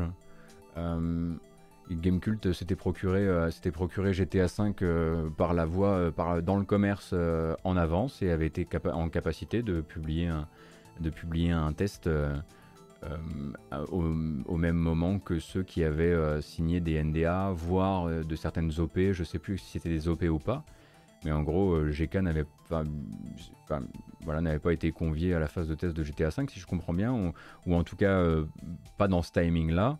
Et JK avait réussi, euh, euh, par la magie des, street dates, euh, à se procurer une version du jeu et à donc faire son test en indépendant. Quoi. Et j'imagine que ça n'a pas vraiment dû aider, mais je, je serais bien normal de vous confirmer un truc du genre c'est encore un souci actuellement. Je ne sais absolument pas comment c'est chez GK actuellement et, quelles sont leurs communications avec Rockstar ou leur non-communication avec Rockstar. Donc je vais pas vous dire, alors vous savez, le boycott continue. Je sais même pas si ça a été un jour un boycott. Euh, parce que de toute façon, c'est pas comme si Rockstar donnait des clés à tout le monde dans l'industrie. Euh, de manière générale, vous avez, vous l'avez vu à, la sortie de chaque gros jeu Rockstar, et encore là, c'est une collection remaster, mais euh, c'est voilà, ils, ont leur tête, ils en mettent ici, ils en mettent là, ils en mettent là, sans forcément, je pense qu'on puisse appeler ça un boycott. Mais après, je suis peut-être un petit peu trop positif et, et naïf, je sais pas.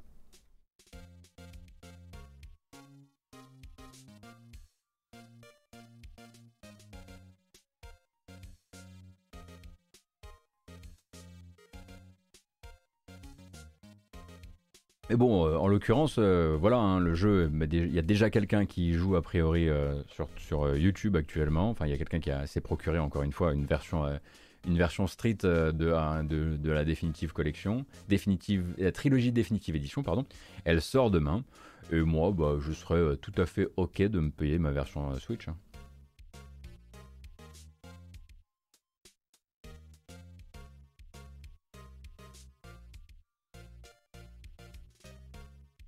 Alors, bah, euh, quand même, 1270 personnes, ça se célèbre. Hein. Excusez-moi. Qu'est-ce qu'on a là? Ah bah, un peu de son pour ma dingue. Ça lui fera plaisir. Parti. Oh non, il a encore cassé le setup. Gauthier, le setup. Attention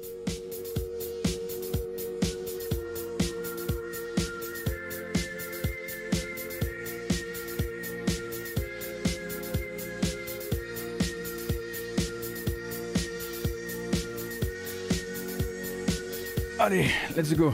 Alors, on essaye? On essaye.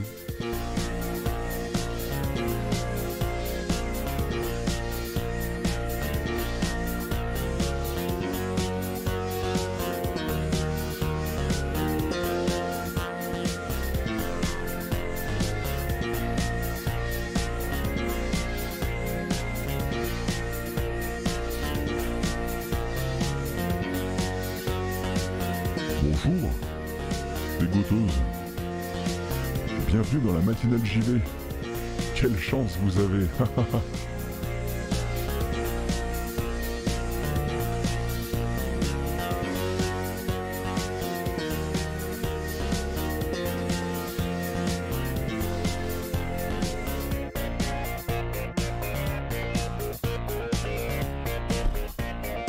De pire en pire. Hein. Non mais franchement, hein.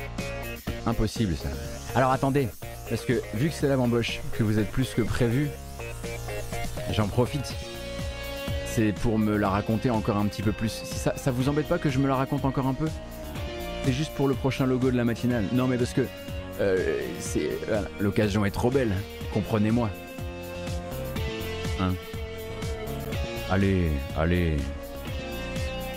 Ah zut alors, il est pas cadré. Qu'est-ce qui s'est passé, Gotos? Bon ben, on n'a pas trop compris ce qui s'est passé, mais c'est ça. Oh, regardez comme il est beau. Oh, c'est lui. Ah. Donc euh, cette, euh, nouvelle, euh, cette nouvelle présentation sera implémentée dans quelques semaines. J'ai encore 2-3 trucs à faire d'un point de vue du générique, d'un point de vue du compositeur du générique, implémentation sur OBS, il y a encore un ou deux trucs qui, qui bug. Comme vous voyez ce matin j'ai encore des bugs, donc imaginez le prochain setup. De toute façon, j'ai déjà prévenu, je vais faire un vrai teasing pro, et si ça ne pète pas jour 1 de l'implémentation de ce truc-là, euh, c'est que j'ai été kidnappé et que j'ai été remplacé par euh, quelqu'un d'autre, euh, Samuel Etienne, j'en sais rien. mais globalement, on devrait quand même garder cet esprit fondamentalement branlos. Voilà. Soyez rassurés.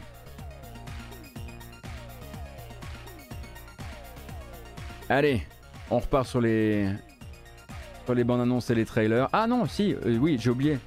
merci beaucoup, Dr Scorbut, merci Oseno, euh, merci euh, Not Chocolate, merci également pour les follow. Euh, merci pour les passages sur YouTube aussi, hein, parce que j'en vois assez souvent des loustiques qui, après justement la diffusion de la VOD sur YouTube, VOD chapitré, je le rappelle, passent en fait sur YouTube à ce moment-là et viennent, viennent s'abonner à YouTube. Ça fait super plaisir, merci beaucoup. Donc encore une fois, merci pour le soutien et merci pour tout le reste. Et nous, on reprend donc les jeux vidéo, c'est finalement le plus important quand même. Let's go. En revanche, on fait plus la fête. La bamboche, c'est terminé.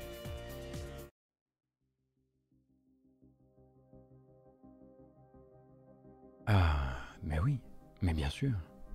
Mais oui, ce teasing qui ne s'arrête plus. Oh, je vais en profiter un max. Hein. Oh bah j'ai euh, pas 36 fois l'occasion de, teaser par an, mais j'ai pas de Z-Event. Hein, donc euh, j'ai pas de Z-Event, j'ai pas de speedon. Euh, j'ai un logo, un motion design. je vais vous, je vais mille quel truc sur 365 jours. Hein. en, fait, en fait, ça ne sera implémenté qu'en septembre 2022. Soyez prévenus. c'est tellement devenu l'arlésienne pour chocolatine que j'ai un peu peur du jour où je vais l'implémenter où ça va être pété. Mais bon. Faudra assumer comme d'habitude. Et Speedoo, oui c'est vrai que je devais lancer mon événement Speedoo. Avec uniquement des speedruns de, de unpacking. J'imagine qu'avec le nouveau logo, un rebranding va suivre et la bamboche sera vraiment terminée. Pas du tout, Wyandotte.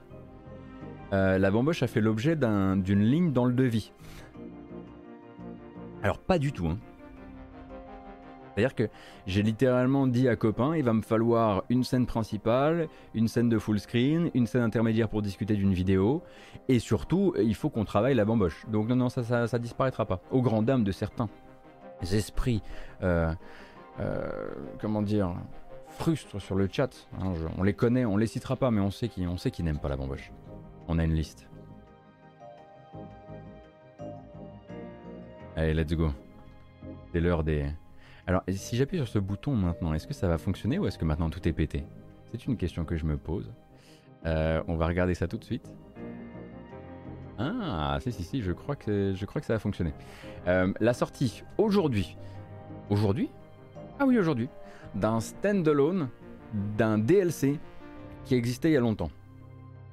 Alors, on rappelle donc que Tiny Tina's Wonderlands, le prochain spin-off de Borderlands qui sort au début de l'année prochaine du côté de chez Touquet, euh, eh est pour rappel inspiré par un DLC de Borderlands 2 qui s'appelait Tiny Tina's Assault on, Dragon's Keep, Dragon Keep.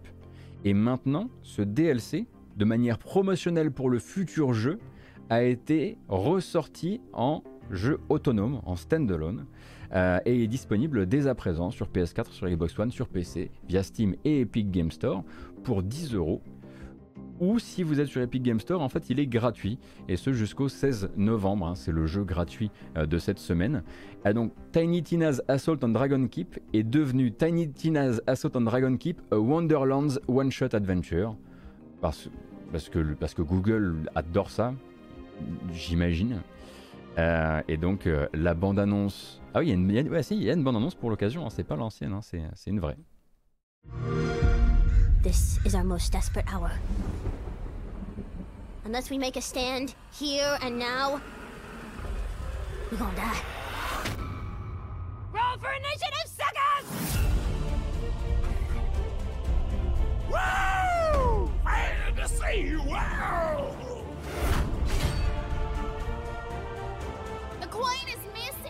She went into the forest to bring the light back to the world. I, Roland W., a knight of justice and cupcakes and stuff.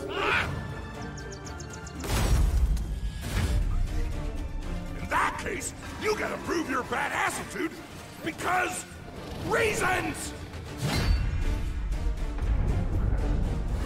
So, you made it at last. Well, you're a bit too late to save your precious little queen, but hey, at least you get to die in unimaginable freaking pain.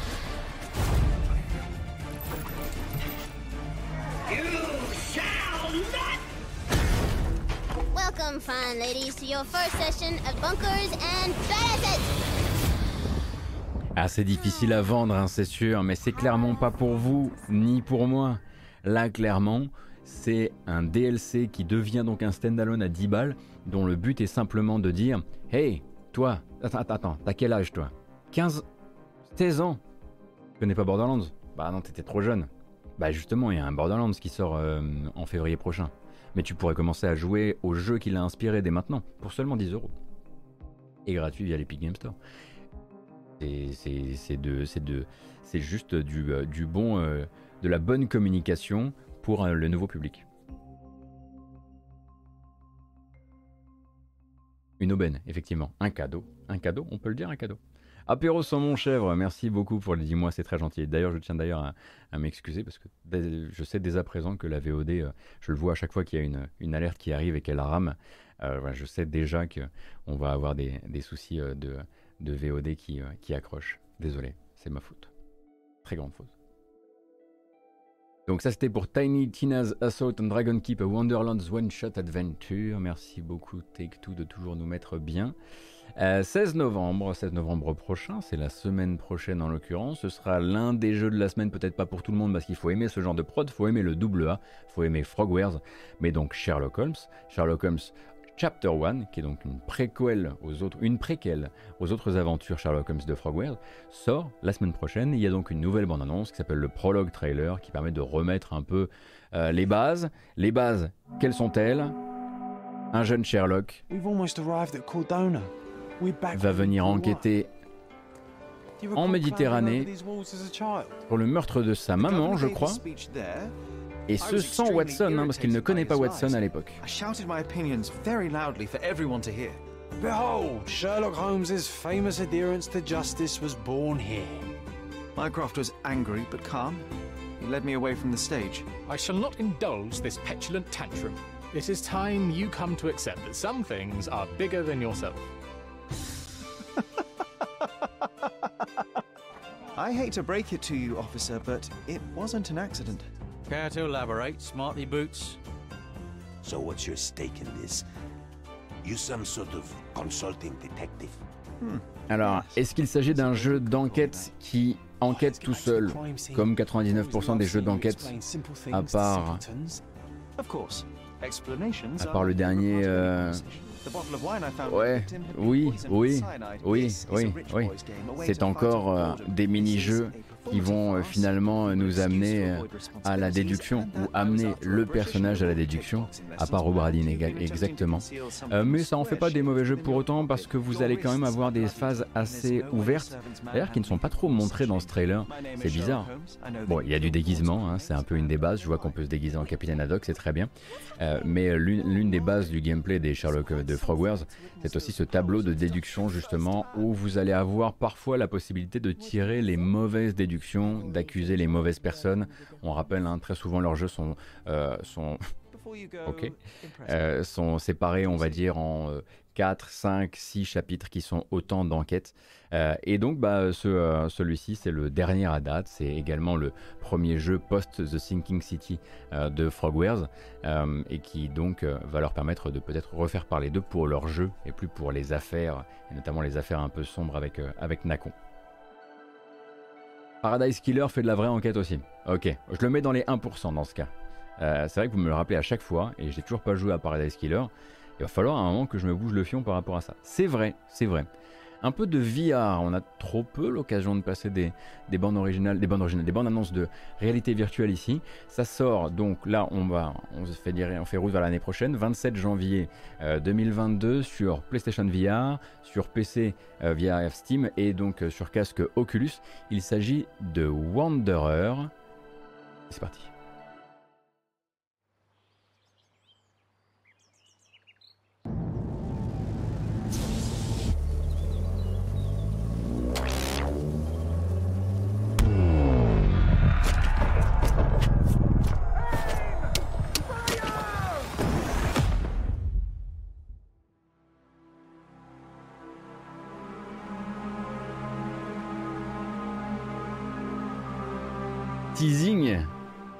Juste un type qui utilise, qui utilise un nerf dans un combat, euh, dans un combat, euh, pardon, euh, médiéval. Il n'y avait pas grand chose à se mettre, à se mettre sous la dent. Mais je crois que c'est pas la première fois qu'on voit Wanderer. Et je pensais que la bande-annonce était plus longue. C'est mon erreur à la préparation. je vais regarder s'il n'y avait pas autre chose. Wanderer via gameplay trailer. Voyons, voyons, voyons. Game Reveal Trailer. Est-ce que c'est pas ce. J'ai l'impression qu'on l'a déjà regardé en matinale celui-ci. Pas, la bande-annonce, hein, le jeu. Hein.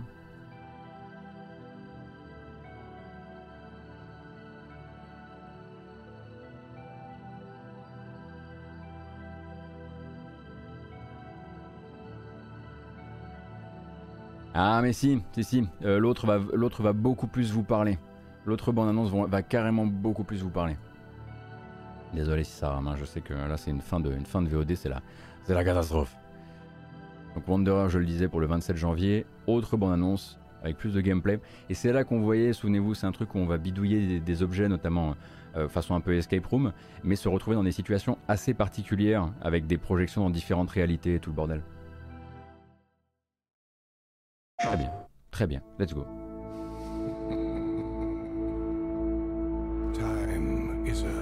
Ok, d'accord. Mon PC rame tellement en fait que je peux pas vous montrer la bande annonce. Eh bah écoutez, c'est super, c'est super. Ah là, c'est pro ici, c'est pro. Désolé. Donc Wanderer, je vais plutôt vous coller l'URL sur le chat parce qu'on est arrivé à un point où euh, euh, mon CPU est. Il y a limite de la fumée dans la pièce. Nickel. Un plaisir. Bon. Je comprends bien là qu'il faut qu'on se détende un peu, alors, euh, j'ai deux trucs à vous proposer. Bon, d'abord le point Yankee, euh, puisque depuis, hein, depuis euh, l'événement récent, on a découvert l'existence d'un nouveau jeu Star Ocean. Oui, je dis Star Ocean, qui s'appelle The Divine Force. On avait donc découvert le héros du jeu, son incroyable coupe de cheveux. Mais très récemment, on a eu une petite vidéo d'une minute vingt présente des environnements du jeu. Un petit peu de voir où est-ce qu'on va voyager. Et alors, sans surprise, c'est juste, c'est une carte postale euh, Star Ocean quoi.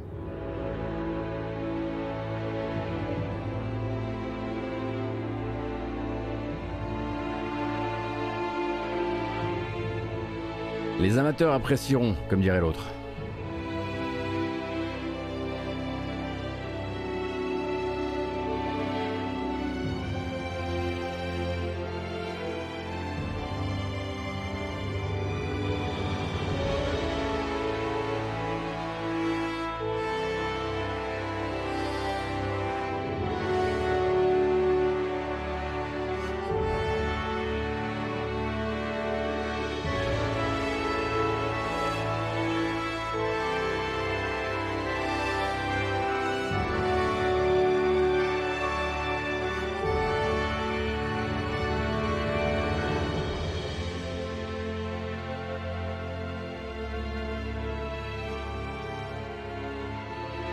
Bon, je vous repasse pas la vidéo d'époque, hein, je vous représente pas le personnage. Comment s'appelle le héros de Star Ocean euh, The Divine Force? C'est Raymond ou, Gustin ou un truc comme ça? Donc effectivement, hein, donc euh, jeu PS5, PS4, Xbox One, euh, Xbox Series attendu pour l'année prochaine. Raoul peut-être, non mais c'était vraiment un nom comme ça. Raymond, Raymond, c'est bien Raymond. Euh, bon, une, annonce qui a été un peu particulière hein, dans la communauté. Euh, je pense que tout le monde n'était pas forcément préparé à ce que le studio n'ait pas vraiment tiré, euh, voilà, comment dire, un petit frein à main direction la next gen, quoi. En l'occurrence, ils vont faire surtout comme ils peuvent. et une dernière bonne annonce, celle-ci c'est plus parce que je l'ai trouvée extrêmement curieuse et j'ai pas pu vous la passer lundi pour des problèmes de techniques qui sont en train de se représenter aujourd'hui, malheureusement. Euh, on avait parlé du départ de chez Atlus de Shoji Meguro. Donc Shoji Meguro, euh, compositeur sur, bon, bah, sur Persona, sur SMT, sur Catherine. Et donc Shoji Meguro, euh, vous le savez, quitte Atlus, mais pas pour rompre musicalement avec Atlus. Il va continuer à travailler avec le studio. Ils ont toujours Re Fantasy où ils doivent travailler de concert.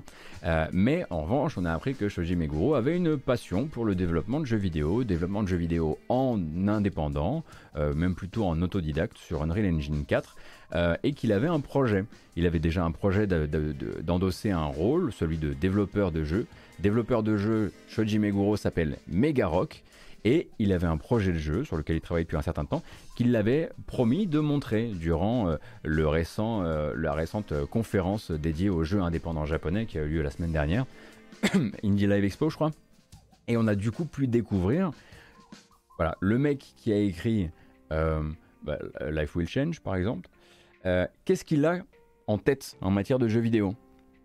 Et moi ça, me fume. Honnêtement, moi, ça me fume. Je ne comprends pas comment le gars qui, a fait la BO Catherine, quand on lui dit fais un jeu vidéo, il fait ça. Vous allez voir, c'est vraiment déroutant.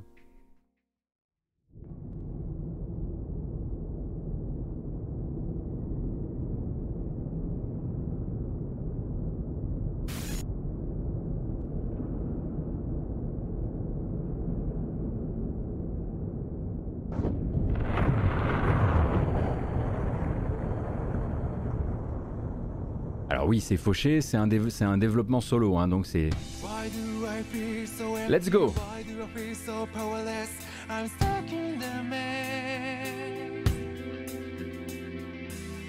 Take a look down on my own shoes Exhausted but still walking to nowhere. I kept on looking away And now it size on the problem. Voilà sunny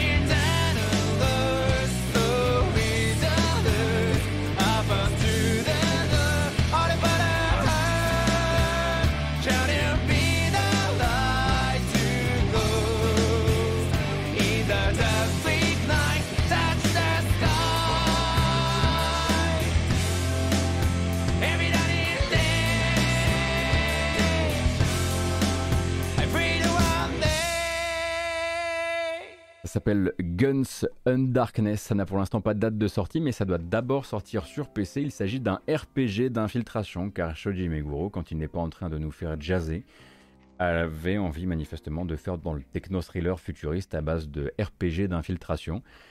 Euh, voilà. Alors on rappelle que c'est développé en solo, enfin le concept de base est développé en solo, puisque Meguro aimait beaucoup s'amuser sur Unreal Engine 4.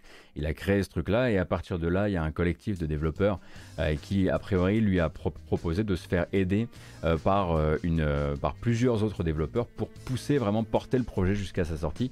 Attendez-vous à ce que ce soit forcément un truc plus une curiosité, un truc à la marge que votre prochain Gotti, mais je peux me tromper, bien sûr. C'est toujours intéressant de voir ce qui se, de voir que les, comment dire, les différentes euh, lignes artistiques et créatives d'une personne peuvent être totalement différentes. Mais j'ai rarement vu un contraste aussi fort que Shoji Meguro musicien et Shoji Meguro game designer. En tout cas de ce qu'on voit là. On attendra d'avoir le jeu dans les mains et ça se trouve ça va groover à mort, ce sera de la BO euh, de lui du coup pour le coup. Euh, et, on retrouvera peut-être un côté doux et un, côté accueillant. Là en première approche, pas trop. Bon, des fois comme ça. Jean-Jacques Pepperoni, merci beaucoup pour les deux mois. Donc, qu'est-ce que je vois? Oh, qu'est-ce que c'est ça? Je sais pas ce que c'est que ce morceau de musique, mais c'est celui qu'on va lancer pour se dire au revoir pour aujourd'hui. J'avais prévu de rester en ligne pour jouer à euh, Jurassic Park.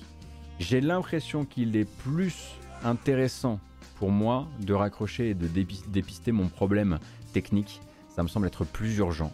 Donc je vais raccrocher directement. Euh, on va aller raid quelqu'un euh, et, je vous donnerai rendez-vous peut-être plus tard hein, du coup pour, pour jouer à, Jurassic World. Absolument désolé. Merci beaucoup Captain Momo et Bella Idris pour les subs. Merci infiniment. Euh, j'ai pas parlé de Mongus. Oui mais en fait le truc c'est que je parle pas d'Among Us parce que j'ai l'impression que vous vous en... Mais genre tapez quoi. À chaque fois que je parle d'Among Us, euh, les gens sont là, ouais, ouais, ok, sujet suivant. Du coup, là, c'est vrai que l'extension d'Among Us, j'ai même pas, je, voilà, c'est vrai que je, suis même pas fait l'écho. J'aurais peut-être dû, parce qu'effectivement, on vient aussi euh, parler de tous les, on parle de tous les jeux vidéo ici, sauf ceux de, sauf ceux de Jarod. Il y a des limites quand même. Voilà. Allez, c'est terminé.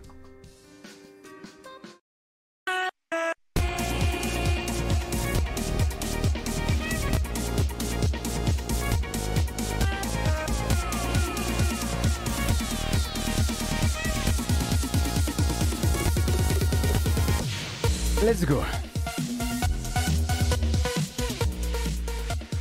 C'était donc la matinale jeu vidéo, j'espère que ça vous a plu. Cette vidéo s'en va sur les plateformes de VOD, notamment bah, YouTube, hein, avec une version chapitrée, toujours comme d'habitude.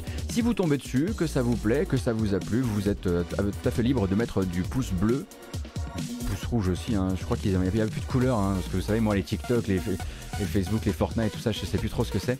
Euh, et vous pouvez aussi vous abonner à la chaîne si vous ne voulez ne rien rater en termes de VOD. Mais vous pouvez aussi vous abonner en podcast. La matinale jeux vidéo se trouve sur, dans toutes les bonnes crèmeries de podcast pour attraper tout ça à l'audio. Et ensuite regarder les bandes annonces qui vous auront intéressé, qui vous auront tapé dans l'oreille. C'est possible. Je sais que c'est possible. Ça m'est déjà arrivé. Euh, donc voilà, je pense que j'ai tout dit. Euh, je remercie évidemment toutes les personnes qui ont décidé de, de suivre la chose de manière sur Twitch, de sub, de follow, de peut-être euh, filer un coup de main via Utip aussi avec utip.io slash gotos. Je vous donne rendez-vous moi demain, on sera un jour férié, je prendrai l'antenne à 11h. On va jouer à Final Fantasy X et peut-être à GTA San Andreas. On sera bloc dans l'actu. Et mais bon, c'est un jour férié, on se détend comme on peut, hein, évidemment. Prenez grand grand soin de vous, restez dans le coin, il va y avoir un raid. Bisous et surtout, merci. Et ça c'était le pouce spécial euh, Perfide Albion évidemment. A bientôt.